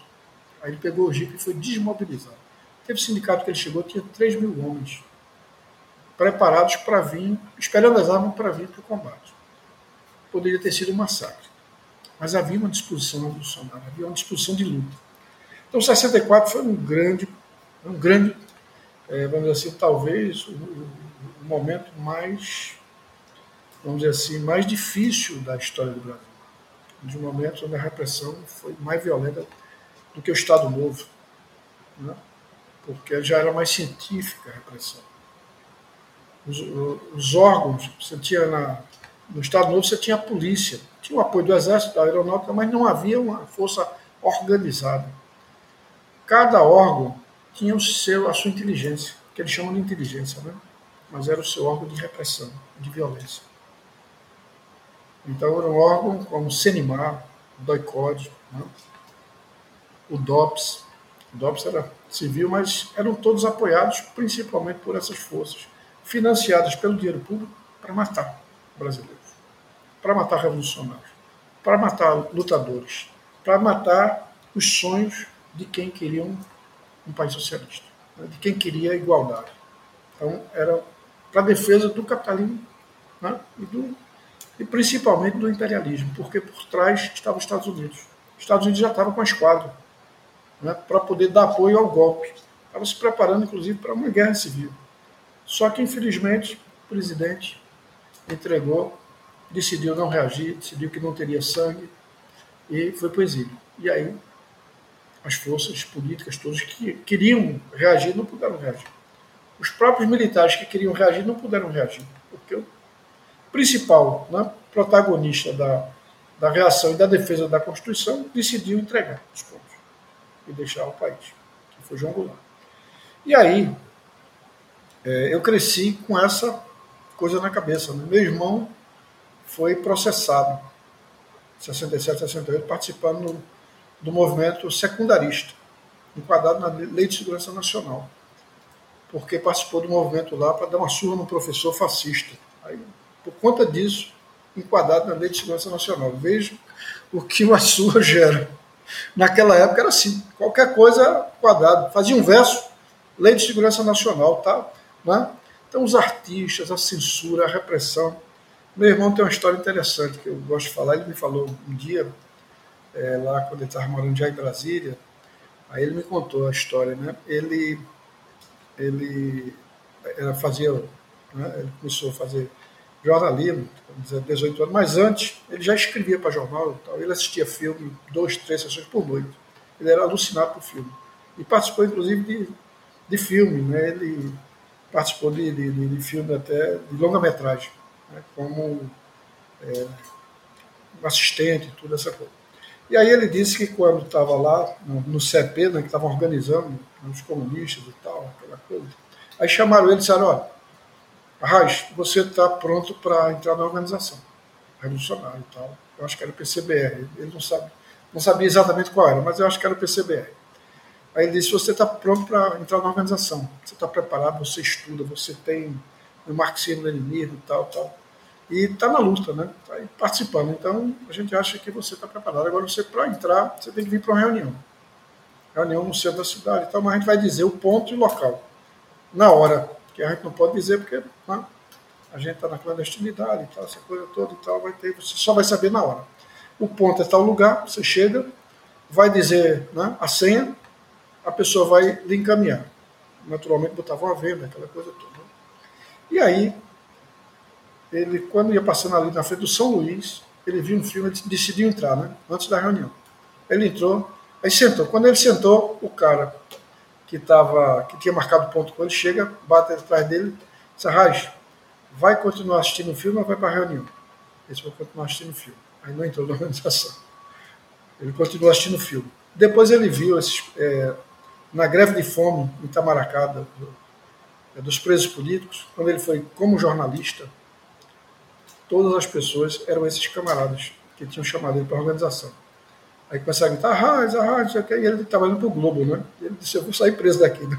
Todo mundo me conhece, mas eram os colegas dele, estavam todos presos, né? Ele sobreviveu. E grande parte foi morto assassinado, né? De forma brutal pela ditadura, né? E muitos sobreviveram, mas sob tortura, né? agressões absurdas, é, que não tem humanidade que possa justificar esse tipo de, de monstruosidade. Mas aí eu comecei a militar e a gente tinha, até hoje eu tenho, então um dia eu posso até passar aí para vocês, é só é, é, me pedirem. Eu, tenho, eu guardei muitos documentos da época né, que a gente fazia na clandestinidade. Aí um deles era sobre segurança. Então a gente tratava muito esse negócio, a segurança da gente. Né? Por isso que a gente ia para os movimentos de massa, para os movimentos sociais tanto para a gente poder entender a realidade, estar mais próximo da realidade, lutar junto com o povo, mas ao mesmo tempo também para a segurança também da gente. Porque ficar só na organização pensando ou clandestinamente era um risco de, de, de vida. Então, grande parte das pessoas que estavam só na clandestinidade foram mortas facilmente. Por quê? Porque não havia quem protestasse, quem denunciasse. Porque eles não estavam no convívio da luta. Então, já quando você estava no movimento, estava na igreja, estava na ação, não. Havia uma reação da própria sociedade. Então, essa era uma forma. Né? Então, é, vou falar aqui de um camarada, né? Aníbal, Aníbal Valença. Né? Aníbal foi preso em 64. Aníbal tinha o quê? Tinha 18 anos, 19 anos de idade. E foi a primeira prisão dele. O pai dele foi caçado, né? terminou sendo preso pela polícia o pai dele era dirigente estadual do, do PCB em Pernambuco. Ele era da Juventude Comunista. Né? Só que Aníbal tinha solicitado, ainda em 63, 64, ele sonhava estudar na União Soviética, medicina. E estourou 64, ele preso, passou quatro meses tal, depois saiu, libertado, prenderam o pai dele, o pai dele foi barbaramente torturado, é? mas era valente, era também um figurista, Ivo Valença. E aí Aníbal é, depois recebe o comunicado da, da, Embaixada Soviética lá dizendo que a bolsa estava disponível. Né? E aí o partido se articula clandestinamente e manda ele para a União Soviética. E ele estudou medicina na União Soviética. E tem histórias fantásticas, né? porque ele viveu e ajudou muitos exilados lá. Porque Aníbal aprendeu a língua, Aníbal tem, até hoje ele tem a língua soviética, ele fala o russo perfeitamente. Então, Aníbal teve, teve, esse, né, é, é, é, teve essa oportunidade, estudou, se formou, depois foi prestar serviços, né, porque se formou na União Soviética, nesse trabalho de solidariedade internacionalista, terminando, você tinha que prestar um serviço social, mas já recebendo né, uma bolsa, ele foi para a África. Teve uma experiência também muito interessante na África, né, como médico. Né, cirurgia, tudo que você imaginar ele fez lá. Né? E isso é uma coisa que eu acho né, é, é vital, né?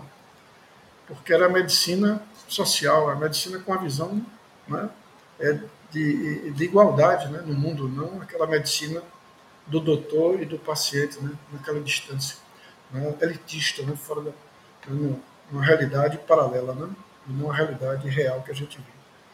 E aí é, a gente. A Aníbal voltou, mas aí já volta, aí vem a anistia, vem tudo, né? Aí realmente, vamos dizer, se abrir um pouco mais as portas, né? Mas a gente também teve 68, 68 os movimentos, né? no Brasil inteiro, Pernambuco também, movimento estudantil, movimentos sociais foram para as ruas. Nós tivemos greves importantes em Osasco, né? A gente teve greve em Betim, né, ali na região metropolitana de Belo Horizonte, foram greves fundamentais que, levantaram a classe, classe operária no Brasil, né? despertaram né, a classe operária para enfrentar a ditadura. Mas, infelizmente, veio toda uma reação né, e veio o AI-5. Então, o AI-5 veio também para, de novo, quer dizer, ampliar o processo de repressão. E aí foi é, a repressão violentíssima aos movimentos de guerrilha, né, os movimentos é, da luta armada, que foi né, assim de uma violência absurda, né, muito grande. E depois, já com Geisel, em 73, 74, 75, veio para cima do partido. E aí veio decidido a destruir o Partido Comunista Brasileiro. Essa era a visão deles. Eles tinham que matar todos os. É, todo o Comitê Central, quem tivesse. E infelizmente nós tivemos, colaborando com esse processo de repressão, um membro do Comitê Central, que terminou sendo ganho pela polícia naquela história. Se você não você quer morrer, a gente vai matar. E vai matar sua família todinha. Ou você vem para o nosso lado a gente mata tudo. E aí ele terminou entrando para colaborar com a repressão. Entregou, inclusive, as duas gráficas que a gente tinha desde os anos 30. A gente tinha, nos anos 40, a gente tinha duas gráficas, uma em São Paulo e outra no Rio. Todas as duas foram localizadas e destruídas em 1975. E aí foi quando também assassinaram, é, começaram a, a, ver quem estava entre os jornalistas intelectuais, que estavam no MDB, que estavam na legalidade, mas que eram comunistas, como Vladimir Zog, né? e na classe operária também. No caso, Manuel Fiel Filho, que eram membros do partido, na clandestinidade, mas que tinham atuação legal. O Herzog era diretor da TV Cultura de São Paulo, que era ligada à Arena, a TV Cultura quer dizer, né? mas ele estava ali como técnico, como um jornalista excepcional, como um pensador, né? como alguém que constrói programas, constrói uma TV. Ele era diretor e foi assassinado, né? barbaramente, torturado. Então, a gente viveu né? Essa, essas situações. Então, isso mexeu muito, né? na época, eu, que eu acho que eu ainda tenho jornais dessa época, todo que eu guardava. A gente guardava, né? eu recortava, guardava esses jornais, esses materiais, para poder a gente é, né, se contrapor, para poder a gente, de certa forma, era, um, era um, sem querer, a gente estava montando um arquivo né, desses materiais. Às vezes eu recebia a ordem do partido, queime tudo. Eu acho que eu tenho um pouquinho de historiador, viu? Não queimava não. Eu levava, pegava as matérias, enrolava. Aí eu tinha uma amiga chamada Nininha, que era uma pessoa maravilhosa que era bem mais velha do que eu, e é, eu era muito amigo dela, minhas confidências, minha vida e tal. De certa forma, ela, ela, a gente conversava muito, né? Minha mãe chegava a ter ciúme dela, né? Você vê como era a história. Minha mãe, por que, é que você tanto conversa com essa Vitalina, não sei o quê? Eu ficava até 11, meia-noite. Aí eu levava, disse, Nininha, toma, guarda esse material aí. Bem, agora não abra não. Aí disse, que danado é isso aí, Roberto? Eu disse, não, guarda, guarda é porque não posso, esse material não pode estar em casa não. Senão, aí eu dizia que minha mãe ia pegar, ia destruir, eu queria guardar. Mas eram esses materiais de partido. Tem boa parte desse material guardado, tive essa sorte de guardar esse material e de não ter sido preso. Né? Eu fui detido algumas vezes, principalmente em ocupações. Eu também participava de ocupações, né, movimentos. na Terra de Ninguém, a gente apoiava algumas ocupações de terra, comunidades. Né? E aí eu sempre estava no meio, organizando, montando e tal. E numa dessas, pelo menos em duas, eu fui detido né, pela polícia, fui levado para delegacia, fui preso, mas depois logo o advogado vinha e soltava, não, não havia uma coisa, né? eu não era responsável, eu apenas estava ali brigando para que a polícia não derrubasse. Aí enfrentava. Eu dizia que era, da, que era do, do jornal, né? apresentava a carteira de jornalista lá do Jornal do Comércio, mas não estava ali pelo jornal. Né? estava ali pela ação do partido, pela ação da luta, né? Mas terminava, nesses momentos, a gente terminava enfrentando a polícia, enfrentava. Agora, é, é, assim, quando a gente diz, né, quantas pessoas nós perdemos? Nós perdemos um terço do Comitê Central, 74, 75. Um terço. Prestes teve que sair em 71 já. E depois, todo o Comitê Central teve que sair do país, porque senão ia ser morto. Porque as informações a gente tinha uma saída clandestina pela fronteira que nunca tinha caído, caiu dessa vez. Davi Capistano veio nessa saída e foi entregue. Pegaram Davi e um médico amigo dele, que era do partido também, os dois já foram pegos na fronteira. Quando entraram no Brasil, já foram pegos. Porque foi entregue por um, cara, um agente do Comitê Central, que passou a ser agente colaborador da ditadura. Então entregou, inclusive, esses pontos. Davi, grande parte das pessoas foram assassinadas entregues, infelizmente, por traições dentro do partido. Para você ter uma ideia, é, no Comitê Central, é, lá em Moscou, a polícia conseguiu ganhar um quadro aqui do Comitê Central que foi para lá, para Moscou, como se fosse exilado. Só que o cara estava prestando serviço já para o para o DOICOD. E ele foi para lá, ficou no secretariado com Prestes, tinha todas as informações e passava todas as informações toda semana de Moscou para o Brasil. E não foi descoberto, foi descoberto depois. Porque foi contado por alguém da repressão, que contou quem eram os colaboradores. Então, para você ver o nível de comprometimento. Né? Então, é, a, a, gente tinha um sistema de segurança muito forte, mas o sistema de segurança da repressão era também mais aprimorado. Então, eles conseguiam pegar informações, infiltrar, reinfiltrar pessoas. Foi o que aconteceu com o Cabo Anselmo. Né? Cabo Anselmo terminou entregando muita gente da própria organização, Cabo Anselmo sendo treinado em Cuba. Então ele recebia as informações internacionais de Cuba e do Chile. E ele mesmo já entregava todo mundo. Toda vez ele safava, toda vez ele saía. E os camaradas que vinham de lá eram assassinados. Sabe por quê? Porque teve a Operação Oban. A Operação Oban, que era a Operação Bandeirantes, ela foi financiada é, pelos empresários de São Paulo. A Volkswagen, né? grande parte daquelas empresas se reuniram e disseram: vamos bancar, vocês estão precisando de mais dinheiro para poder acabar com esses comunistas? Aí estamos, porque trabalhando só o nosso expediente a gente não consegue não. Então pode trabalhar 24 horas, bota uma equipe boa. Aí Fleury foi o comandante desse processo, junto com o DACOD, junto com o Exército.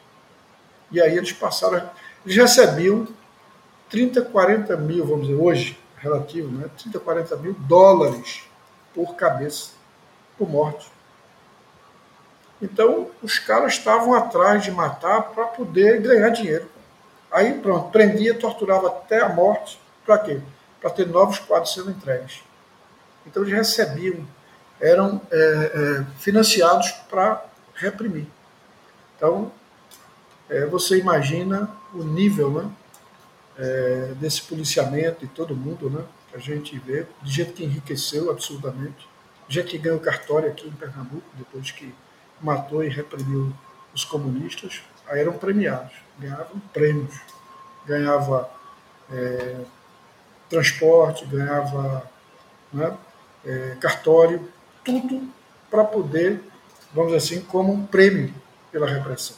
Então, é, daí nós tivemos, a gente tem um grande camarada nosso, Zé Maria, né?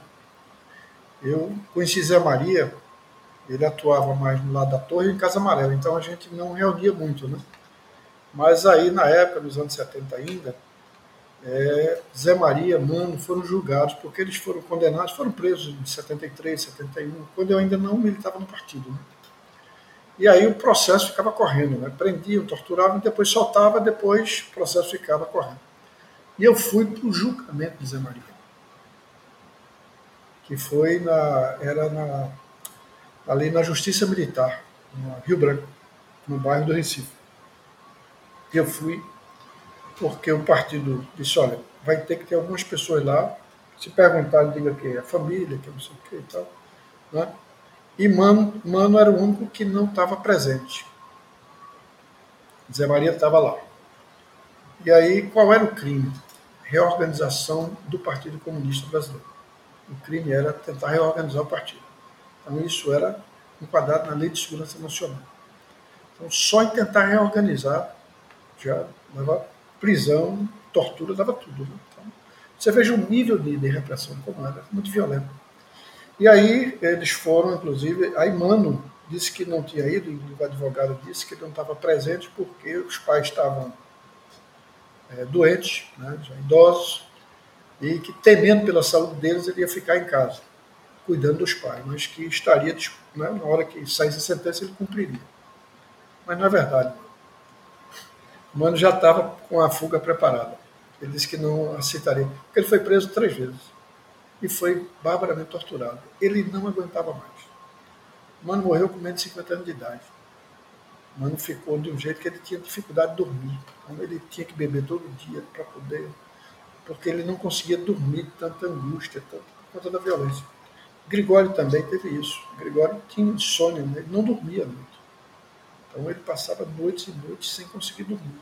Por conta também das torturas, foi extremamente violento. Então isso ataca fisicamente, né? ataca é, o, o organismo. Né? Então ele, ele sofreu traumatismo craniano que foi descoberto na União Soviética. Quer dizer, ele sobreviveu aqui, estava próximo, inclusive, estava muito doente na cadeia. E por isso que, inclusive, Marighella botou ele logo na lista quando houve o sequestro do embaixador americano, em 69, né? colocou ele na lista. Foi o único do Nordeste que estava na lista. Os outros eram todos do Sudeste. Então, por isso que o avião teve que parar. Inclusive, tem um filme sobre isso, né?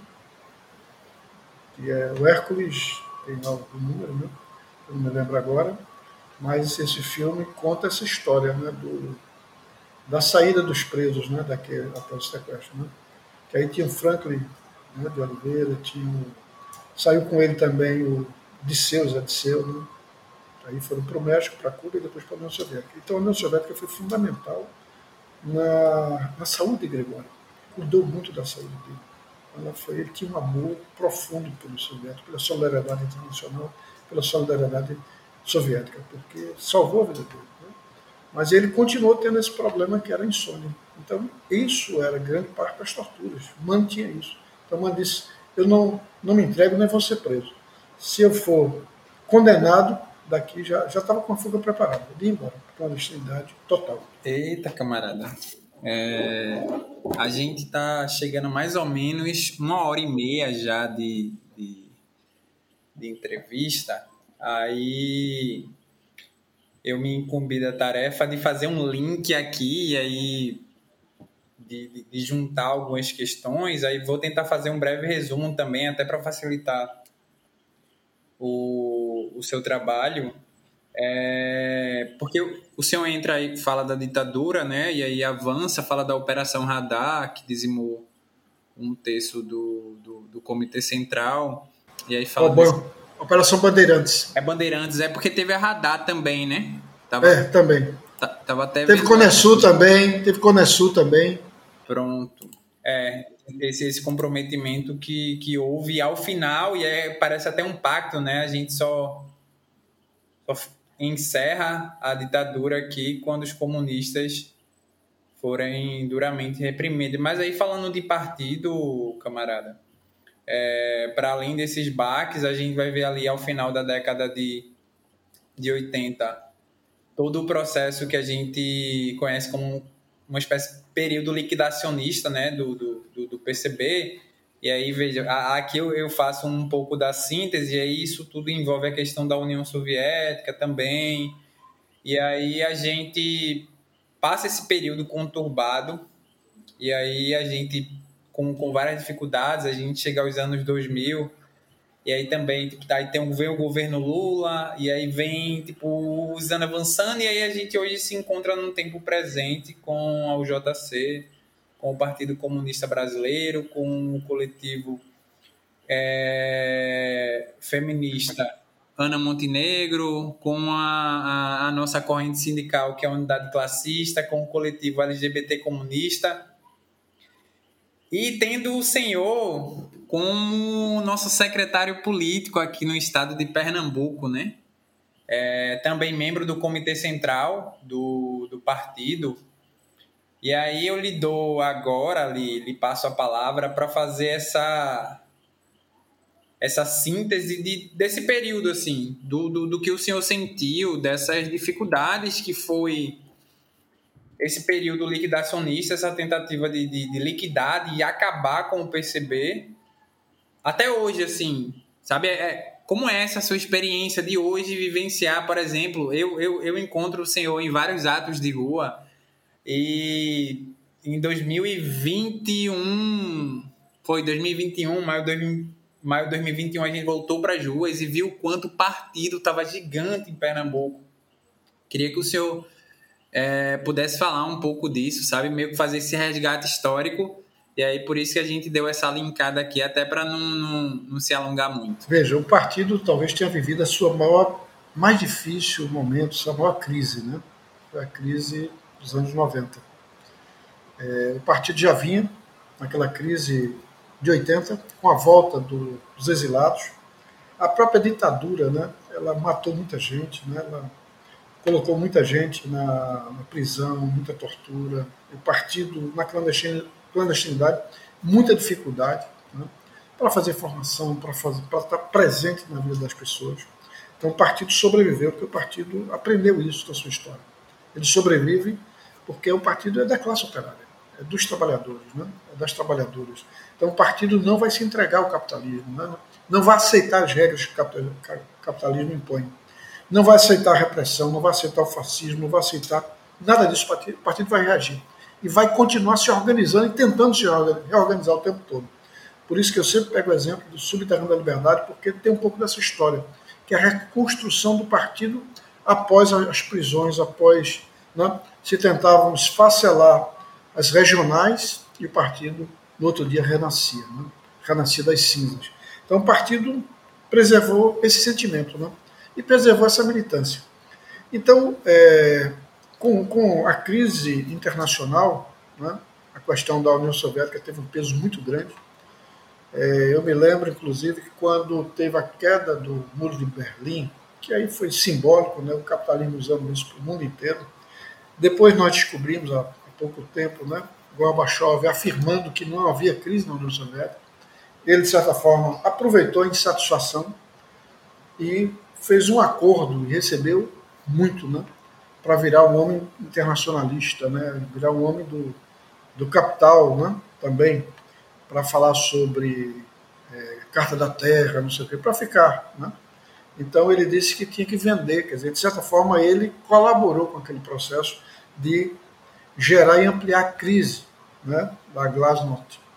E aí, é, com a crise na União Soviética, com a queda do Muro de Berlim, né, com todo um, um, processo na Polônia, Tchecoslováquia, né, toda essa debandada, né, dizer, principalmente isso por conta da, da União Soviética, né, e isso gerou também uma crise dentro do partido, porque aí o partido ficou sem referência. Nós sempre fomos internacionalistas e tivemos como referência a Revolução Soviética, o leninismo. Nós sempre tivemos essa referência. Nós tivemos a crise já nos anos 50, né, com a questão da, do Khrushchev, e agora era uma crise mais profunda, né, porque era uma crise em que estava se optando em deixar de continuar socialista para, é, vamos dizer assim, ceder ao capital. Né, abrir, a liberdade era abrir para o capital, para o capital privado, né, para é, mudar, inclusive, toda a visão da economia do ponto de vista é, socialista. Né? Então, isso mexeu com todos nós. Né? Todos nós. Eu tive camarada que um dia disse: Eu só não me mato porque eu tenho filho para criar. Porque para mim a vida não tem mais razão de ser. A gente ouviu isso de um camarada, e não era um camarada jovem, em crise, né? né? É, é, era camarada já, naquela época, ele tinha 60 e poucos anos de idade. Era uma crise já de identidade. Ele disse: Eu estou no partido desde os desde 14 anos de idade. Esse cara, inclusive, saiu na época do. Ele foi para a guerrilha, participou do PCBR, foi preso, foi embora, depois voltou. Mas aí a crise gerou isso. E aí o que, é que se aproveita disso? Se pega é, uma visão que já vinha sendo construída pela Itália. O Partido Comunista da Itália já vinha com essa história de que os símbolos né, eram atrasados, né, foi-se martelo, é, bandeira vermelha. Isso assustava a juventude, isso assustava é, é, as pessoas. Então a gente tinha que mudar o nome do partido. Tinha que ser um partido né, com outro nome popular, tinha que ser um partido mais aberto, tinha que ser um partido mais democrático, que, né, vamos dizer assim, que estivesse mais dentro do, do sistema para poder é, ganhar de forma democrática né, é, e pelas eleições, e começou. Era o chamado eurocomunismo, que negava né, o leninismo, que negava, negava já marxismo e tal, e dizia que a gente tinha que ampliar né, mais e, e, e ter um sistema de convivência pacífica né, com o capital para poder derrotá-lo via o processo, né, é, vamos dizer assim, eleitoral. Então, isso mexeu com a cabeça do, do mundo inteiro. Né? E aqui né, veio o Congresso, é, o famoso Congresso, né, completamente manipulado. Um ano depois do, do, do, da, da, realização do décimo Congresso, se realiza um extraordinário. Só que era um Congresso é, em que, pela primeira vez na história, não tinha teses. O Congresso do Partido, mesmo nos momentos difíceis, como 67, o sexto Congresso, feito aqui na clandestinidade no Brasil, foi feito com teses, foi feito com debate, com discussão, né? teve inclusive presencial, os delegados. E em plena liberdade, né, não se tem as teses. E aí, o que era isso? A direita já tinha tentado tomar o partido. Né? O que a gente chama de direita são os setores conservadores do, do partido. E seguidores também, parte do eurocomunismo e parte com uma visão já, é, tipo a visão é, é, democrático, né? É, que usava a democracia como valor universal, não mais o socialismo. Carlos Nelson Coutinho também teve um papel nesse momento. Né? Davi Capistrano Filho também teve um papel. E aí Roberto Freire começa a angariar. Né? Roberto Freire estava sendo muito enaltecido, né? porque tinha sido candidato né? pelo PCB, a presidência da República em 89. Estava né? naquele entusiasmo, estava com a liderança nacional né? fortalecida e vinha negociando isso. Ele começa, ganha Salomão Malina, que era um histórico lutador do partido, né? sai ganhando alguns quadros importantes do partido, né? para pensar essa saída, tirar o nome de né? Partido Comunista, isso pega mais, a União Soviética caiu aí e tal, como se isso fosse o grande problema. Né? E não via as forças do capitalismo por trás desse processo todinho, não viam. Achavam tudo que era responsabilidade né? dos comunistas, dos socialistas. Mas claro que tinham as forças do capital todinha manipulando essa informação no mundo inteiro e bem, bem informado. Haviam erros e problemas, claro que haviam erros no nosso campo. Havia um problema no nosso campo. Né? Distorções foram geradas também no próprio socialismo soviético. Claro, haviam falhas né? humanas, né? naturais, e, que deveriam ter sido rediscutidas e repensadas, mas o partido não teve essa capacidade lá. E aí nós temos o Congresso, o famigerado Congresso. Né?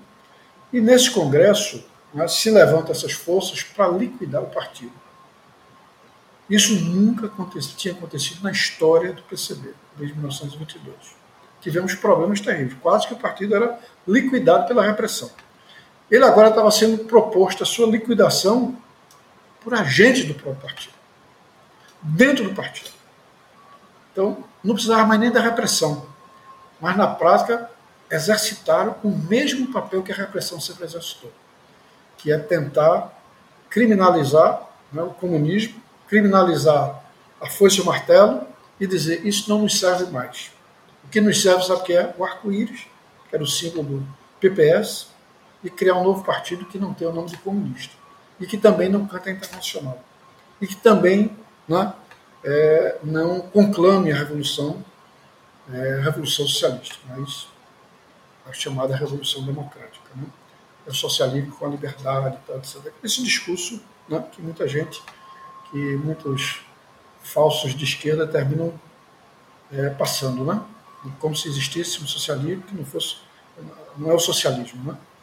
é outra forma, que na, na verdade é a democracia burguesa.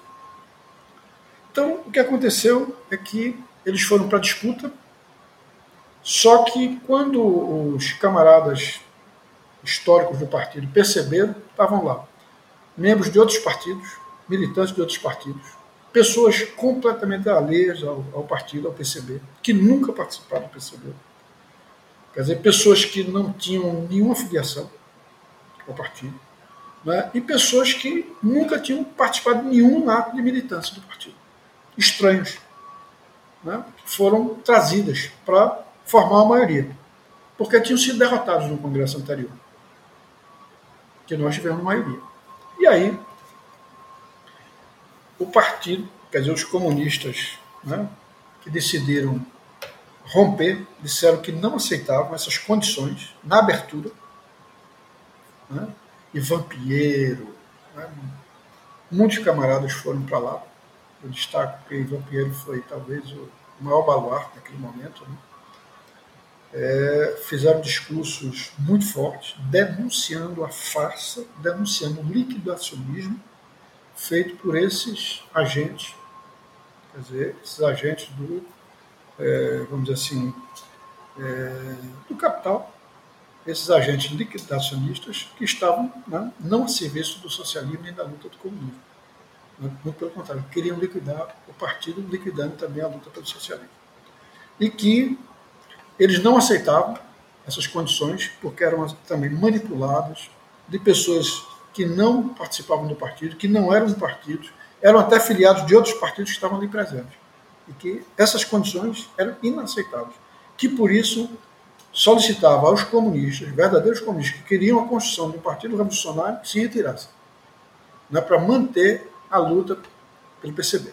E aí se retiram e fazem uma conferência né, é, no colégio, lá no Rio de Janeiro, faz uma conferência é, onde cria o Partido Comunista, quer dizer, cria uma comissão do Partido Comunista para poder fazer esse enfrentamento posterior. Né?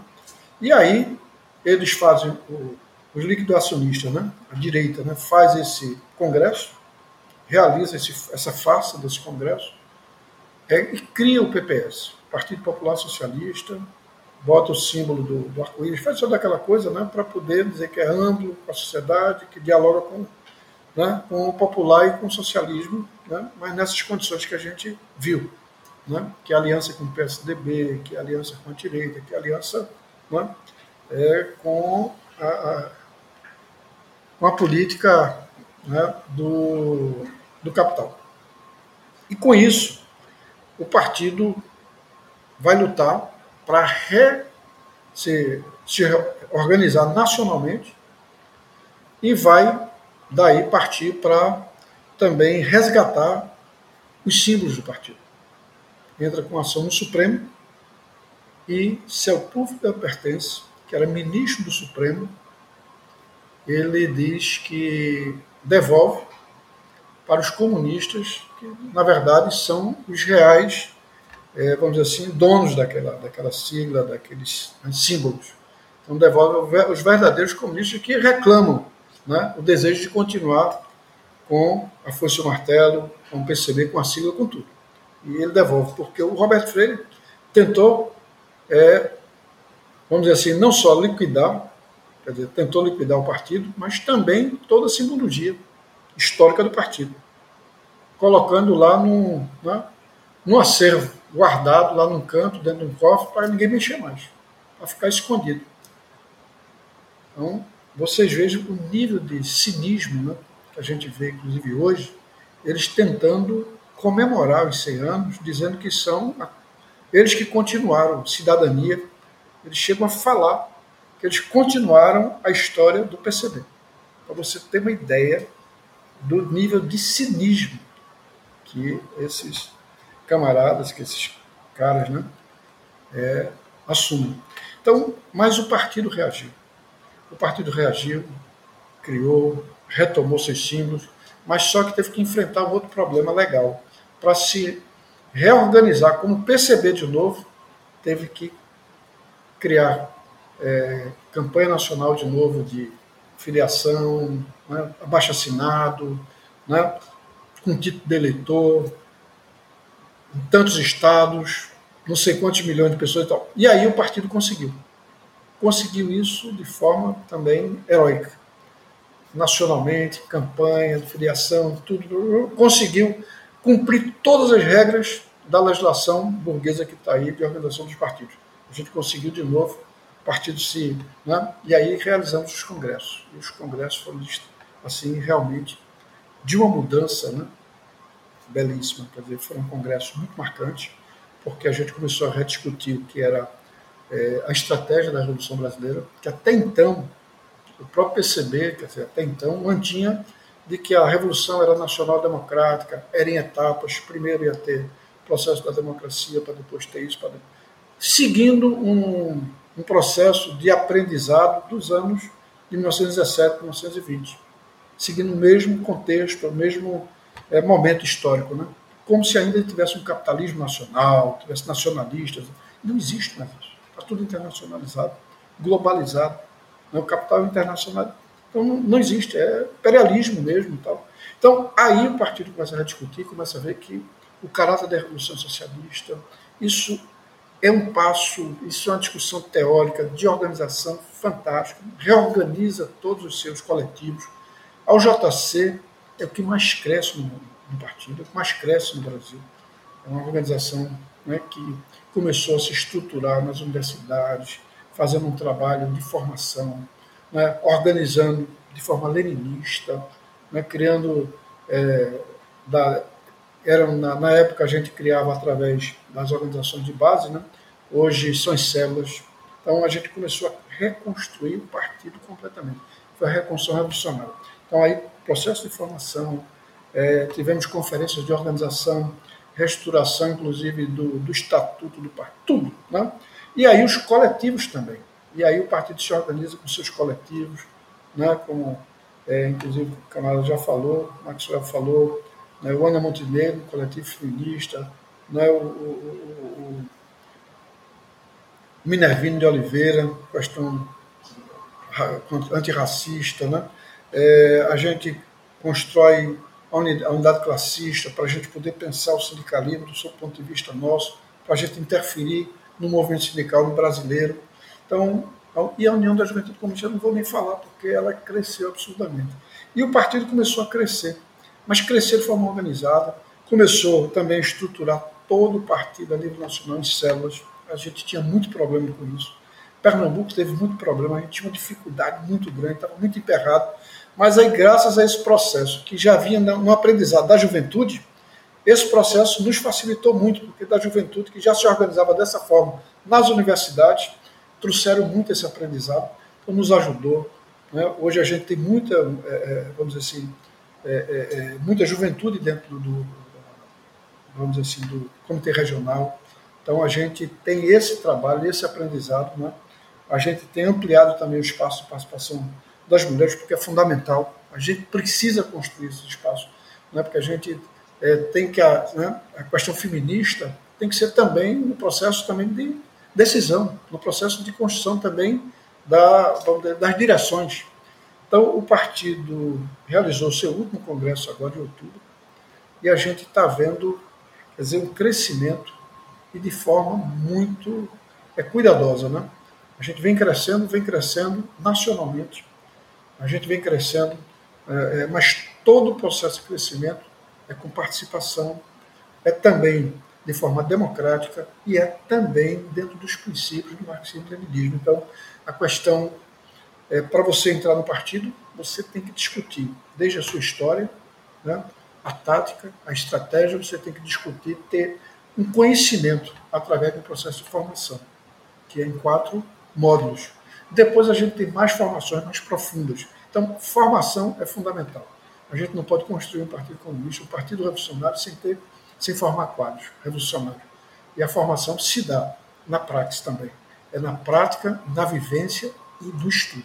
E no estudo coletivo, que é onde a gente aprende mais, que é no processo de debate. E essa construção é o que está acontecendo. Então, o partido cresceu né, mas cresceu de forma, é, vamos dizer assim, com muitas raízes, né, bem fincado na terra, que é o partido discutindo, né, o partido está com a fração indígena, discutindo a questão indígena com profundidade, para a gente intervir também nessa realidade. E a gente vê que as, as populações, as comunidades indígenas, pela primeira vez, talvez na história, a gente teve as maiores manifestações, talvez, da história do Brasil, né, no ano passado. As mulheres indígenas, né, 3, 4 mil indígenas, lideranças indígenas, todas indo a Brasília, protestar, denunciar né, o genocídio, denunciar o fascismo, exigir medidas. Quer dizer, E a gente vê que a, a, a, a luta indígena tem muito a ver com aquela história do, do comunismo primitivo, né? que Marx falava lá, que Engels falava, né? que é, são sociedades que vivem no coletivo. Eles sobrevivem e trabalham na sua construção no coletivo e com a relação profunda com a natureza. E a gente sabe que o partido também discute a questão da natureza, a questão é, é, é, é, de, da, da, questão ambiental, porque a questão ambiental hoje também é uma questão central para o mundo. É uma questão que é, a gente está nesse processo, nesse modo de produção capitalista, a gente vai levar rapidamente para o fim da humanidade. A humanidade não suporta mais. Quer dizer, o nível de esgotamento das fontes, dos recursos naturais, é absurdo. Então, é impensável. Então, a gente não pode continuar tendo. Então, o partido está pensando todas essas frentes. A questão tá, também LGBT, que há mais é uma questão também que a gente vem discutindo. O partido tem um coletivo LGBT é, comunista né, para discutir, para enfrentar, inclusive, toda essa, é, é, é, essa loucura que o fascismo trouxe né, de forma mais contundente, né, é, do racismo e da perseguição da homofobia, né, todo esse processo de crime né, que a gente vê né, de assassinatos. A gente é um país que mais tem assassinatos né, nesse campo. Então, são questões que o partido está tratando com profundidade, o partido né, discutindo, e a gente, em um momento, com ilusão de classe. Essa é a grande diferença. A gente, a gente rompeu com o governo Lula no primeiro governo dele. Né? No, no, já no segundo ano de governo de Lula, a gente já estava rompido. Rompido politicamente. Por quê? Porque foi um governo de conciliação de classe. Não foi o governo que se imaginou de transformações sociais, não foi o governo de aprofundamento nem das reformas, porque a reforma agrária foi esquecida no governo. Né? Então, a gente começou a ver que nem as reformas, nem para ser reformista, o governo estava sendo. Né? Claro, a gente não pode dizer que é a mesma coisa né, que o governo de Bolsonaro. Né? E nem dizer que é a mesma coisa do governo Fernando Henrique. Lula avançou né, em algumas coisas, como a interiorização das universidades, acho que é importante. A diminuição, vamos dizer assim, da pobreza absoluta, a retirada né, do, da fome, da miséria dessas populações. Quer dizer, mas ainda políticas compensatórias. Nós precisamos de políticas que vejam de fato as pessoas com igualdade. E para isso tem que ter reformas profundas e tem que ter transformações. Isso é enfrentamento com os interesses do capital. Né? A gente não pode continuar tirando do consumidor, fazendo o consumidor pagar tudo, né? viver na miséria, né? pagando impostos e as, os grandes, né? as grandes riquezas não são taxadas. Então, são questões mínimas, questões que, inclusive, no capitalismo, em muitos países se resolveu. Se taxa né? é, é, é, é a riqueza. Né? o imposto é sobre os ganhos e não só sobre o consumo. Né? Claro que tem imposto sobre o consumo, mas não é só sobre o consumo. Então, no Brasil, é um paraíso, né? um paraíso para os bilionários, para os milionários. É cada vez mais rico, é uma minoria cada vez mais rica. E a pobreza aumentando. E a exclusão social aumentando. A gente está vendo mais, uma marginalidade, grande parte da nossa população marginalizada de qualquer processo de desenvolvimento. A fome voltou, a miséria voltou, a violência voltou, tudo voltou. Né? E voltou com muito mais força. Mas há uma responsabilidade também, claro, dos governos do PT, que não trabalharam com profundidade essas mudanças. Não, é, não fizeram a população assumir como sua aquela política, né? aquele processo de mudança e transformação. Então, é muito mais fácil tirar e botar, porque as pessoas não se sentem proprietárias daquele processo. Então, é preciso repensar. E aí os comunistas fazem essa diferença. Por isso que os comunistas estão aí, né? 100 anos de muitas, muitas lutas, 100 anos de muito enfrentamento. Mas se a gente falar em movimento sindical, né? movimento de trabalhadores, movimento operário, movimento de camponeses, movimento de mulheres, movimento negro, movimento da população indígena, a gente, movimento de juventude, né? a gente vai falar dos comunistas. Porque os comunistas sempre tiveram né, organizando. Né? Por isso que os movimentos de moradores nos anos 50, nos anos 60, estavam os comunistas participando desse processo. As mulheres estavam se organizando nos anos 40, os comunistas estavam lá. As mulheres comunistas organizando. Ana Montenegro, né? papel fundamental. A Dalgisa, inclusive, é, é, participava de uma associação feminina, né? organizando as mulheres. Então, mesmo antes do voto, as mulheres já estavam se organizando, já estavam lutando né? por seus direitos, em defesa dos seus interesses. Então, é, o partido sempre foi protagonista, sempre teve pensando na frente, né? porque pensava tática estrategicamente. A gente sempre está pensando na estratégia. Então, por isso que a, estra a estratégia revolucionária no Brasil é socialista. Então, a gente não pode esconder o socialismo. Não, porque as pessoas não vão entender. Muita gente diz isso. Não, o povo não vai entender. Só vai entender se a gente falar. E se a gente também traduzir para o dia a dia das pessoas. A gente precisa, e o partido faz isso muito bem, que a partir das lutas específicas a gente fazer o link com as lutas gerais. A gente fazer a relação do saneamento com a luta pelo socialismo. A gente fazer a relação da luta, né, é, transporte, a gente fazendo a luta também pelo socialismo. Então, são relações que existem. Né?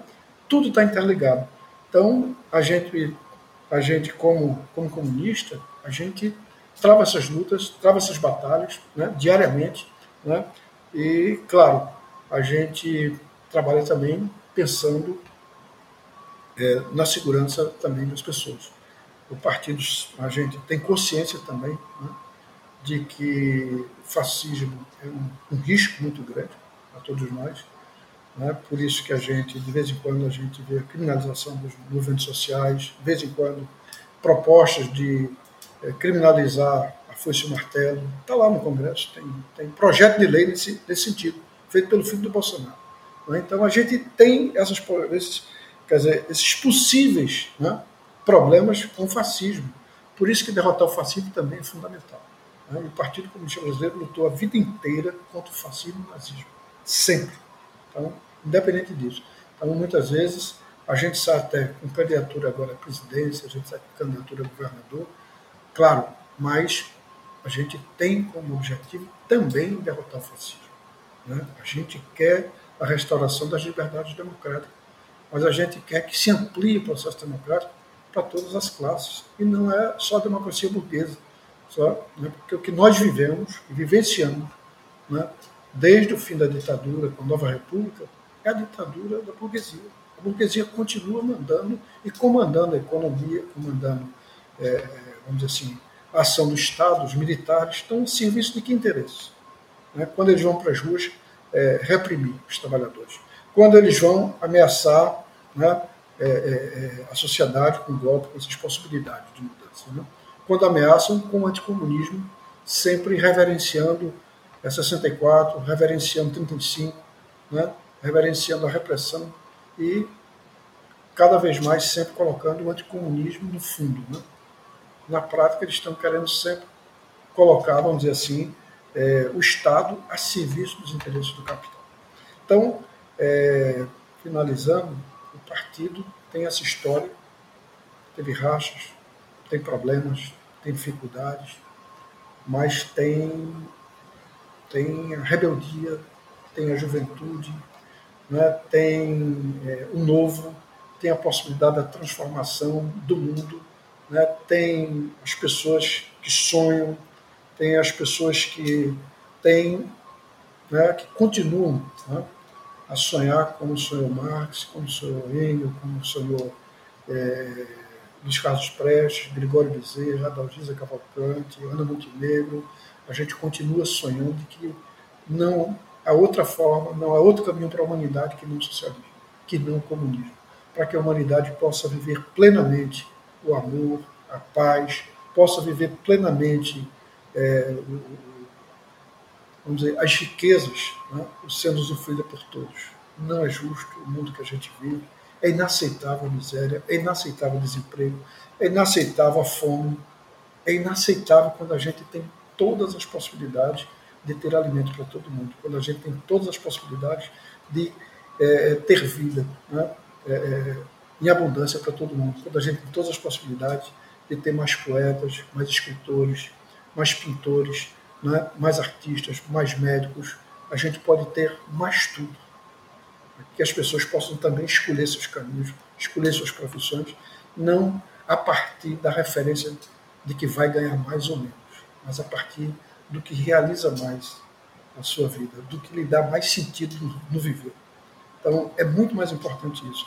E o Partido Comunista Brasileiro, 100 anos de história, né? 100 anos de lutas, 100 anos de suor e sangue, mas também 100 anos também de alegria. Né?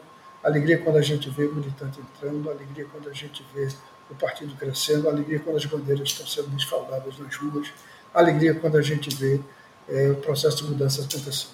Então, é essa alegria que faz com que a gente caminhe, que a gente viva, que a gente tenha, que a gente sinta que a vida da gente tem significado, porque a gente luta pelo coletivo, a gente luta pelo outro, a gente se coloca e coloca a nossa vida é, a serviço do outro, da outra, a gente coloca a serviço da humanidade. É isso que eu aprendi. Os maiores humanistas que eu vi foi desse partido. Né? As maiores humanidades, as maiores expressões de, de vida, de valor, de valores, é, é dos bons valores da vida do viver. Roberto, é, muito obrigado. Eu acho que quase duas horas e dez minutos de entrevista trouxeram muitas informações legais, não só a respeito de sua trajetória, mas também da própria trajetória do partido e da história do Brasil, né? Que é como eu estava comentando com o Max quando a gente estava preparando o roteiro desse episódio, que não é, não é possível falar da história do Brasil no século XX sem falar do Partido Comunista Brasileiro, sem falar de Luiz Carlos Prestes, sem falar de é, do Gregório Bezerra, de tantos outros camaradas que ajudaram a construir o partido, né? E pensando né, aquelas pessoas que dizem ah o partido acabou não, não tem mais o que fazer depois dos anos depois do fim da União Soviética não dá para falar mais em socialismo não dá pra, mais não dá mais para falar em comunismo. Os próprios atos de rua do, do ano passado demonstram o contrário né? E a própria mobilização nas redes nas redes na internet mostram que o partido vem crescendo e cada vez mais é, trazendo pessoas para suas fileiras e mostrando que a única saída que nós temos para o capitalismo é o socialismo, né? a construção do socialismo. Então, muito obrigado, Roberto. Muito obrigado, meu amigo Max. De, é uma honra estar dividindo aqui o, a mesa com você, né? É, deixo aberto aqui para quem quiser fazer as considerações finais, alguma recomendação. Pode ficar à vontade. Gostaria de agradecer o, convite. Primeiramente, Arthur, é um prazer estar aqui com, com Roberto. É, lembrando também que o partido faz seus 100 anos, 100 anos né, esse ano, em breve aí, e que a UJC, a União da Juventude Comunista, também vai completar 95 anos em, em 1 de agosto, uma juventude que foi fundada cinco anos logo após a fundação do partido, e aí nesses 100 anos a gente tem um, um marco importantíssimo, né, que a gente está lançando aqui no estado é, Jones Manuel, comunista, como pré-candidato ao governo do estado, um, um jovem periferia, homem negro, marxista-leninista. E o quão isso é importante mostra o, o, a penetração do partido junto às massas e, e, e, como cresce o partido. Né? Enfim, agradeço muito o convite de Arthur, agradeço demais estar compartilhando esse espaço aqui com o Roberto. E é isso, estamos aí para as próximas vezes, Arthur. Valeu. É, veja, eu queria agradecer, Arthur, né, pela, pelo convite, né? Me coloco sempre à disposição. É, desculpe aí, né, porque a gente termina se entusiasmando tudo, termina extrapolando, falando demais, né? É, mas, é, para mim, falar do partido é, para mim, uma alegria muito grande. Né? Apesar de todas as dores, dos problemas, mas eu não me prendo às dores e os problemas, né? os desafios. Me prendo aos desafios. Vejo os problemas como possibilidade de mudança também interna. Que a gente também tem que estar fazendo autocrítica, a gente tem que estar repensando também o que a gente faz. Né? É, Maxwell é um jovem, grande quadro que a gente tem, que cresceu um trabalho dentro da juventude, né? um trabalho assim, muito dinâmico, um trabalho muito bom e com muitos desafios. Né? E já participa das células, já está aí é, participando de congresso, vai, daqui a pouco vai estar tá também assumindo os postos aqui. Né? A, gente vai, a gente tem que fazer mudanças também internas. Né? Tem que começar a, os camaradas da juventude aí que né, se destacam, né? É, com disciplina, com conhecimento, com crescimento não só, mas crescimento também através do estudo, né? estudo e da luta, né? aquilo que a gente sempre fala, é a prática, é a prática mesmo, é a vivência, né?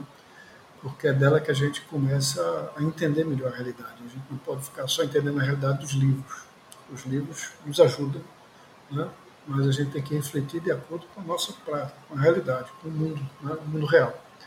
Então, fico muito feliz e feliz por né, poder participar desse partido. Só para você ter uma ideia, é, mês atrás eu fiz uma. Faço o primeiro módulo, né, que é a história do partido. Tinham 92 pessoas participando para entrar em um partido agora em Pernambuco. 150 inscritos, que são pessoas que já participaram de discussões, de debates tudo, que né, já são, vamos dizer assim, simpatizantes do partido e que se aproximaram. E aí a gente tem esse processo de formação para a entrada das pessoas no partido. Participaram 92 pessoas. Então você vê a expressão, né, como é expressivo. E não está vindo ninguém sem discussão. Ninguém está vindo sem um debate né, sobre a realidade, sobre como o partido funciona. É, tem, nós temos, a história também tem falsidade. Né? Tem a falsidade do cidadania hoje, querendo também é dizer que tem 100 anos, e tem a falsidade também do PCdoB, querendo dizer que tem 100 anos, quando a gente sabe que isso é uma falsidade histórica. Isso é uma mentira. Né? E eu não sei por quê, porque eles sabem que foram, eles criaram o PCdoB em 1962. Eles sabem disso. Né? Tem um registro histórico disso. Tem tudo. Eles decidiram sair, romper, alguns membros do Comitê Central e dos comitês a nível de Estado, saíram como uma corrente e criaram um partido mas ficam querendo disputar. A gente não está disputando. A gente só está registrando a história. Né? Nós temos essa história. Nós temos esse, né, vamos dizer assim, é, esse acervo. Né? A gente tem, é, vamos dizer assim, do, né, é, é, é essa história do partido, é de 100 anos, feita com muito, como a gente como falei, muito suor e sangue, mas também com muita poesia. Né? muita reverência, né? com muita irreverência também, com muitos enfrentamentos, né? com muitas disputas e com muita construção, principalmente construção de organização e construção de consciências.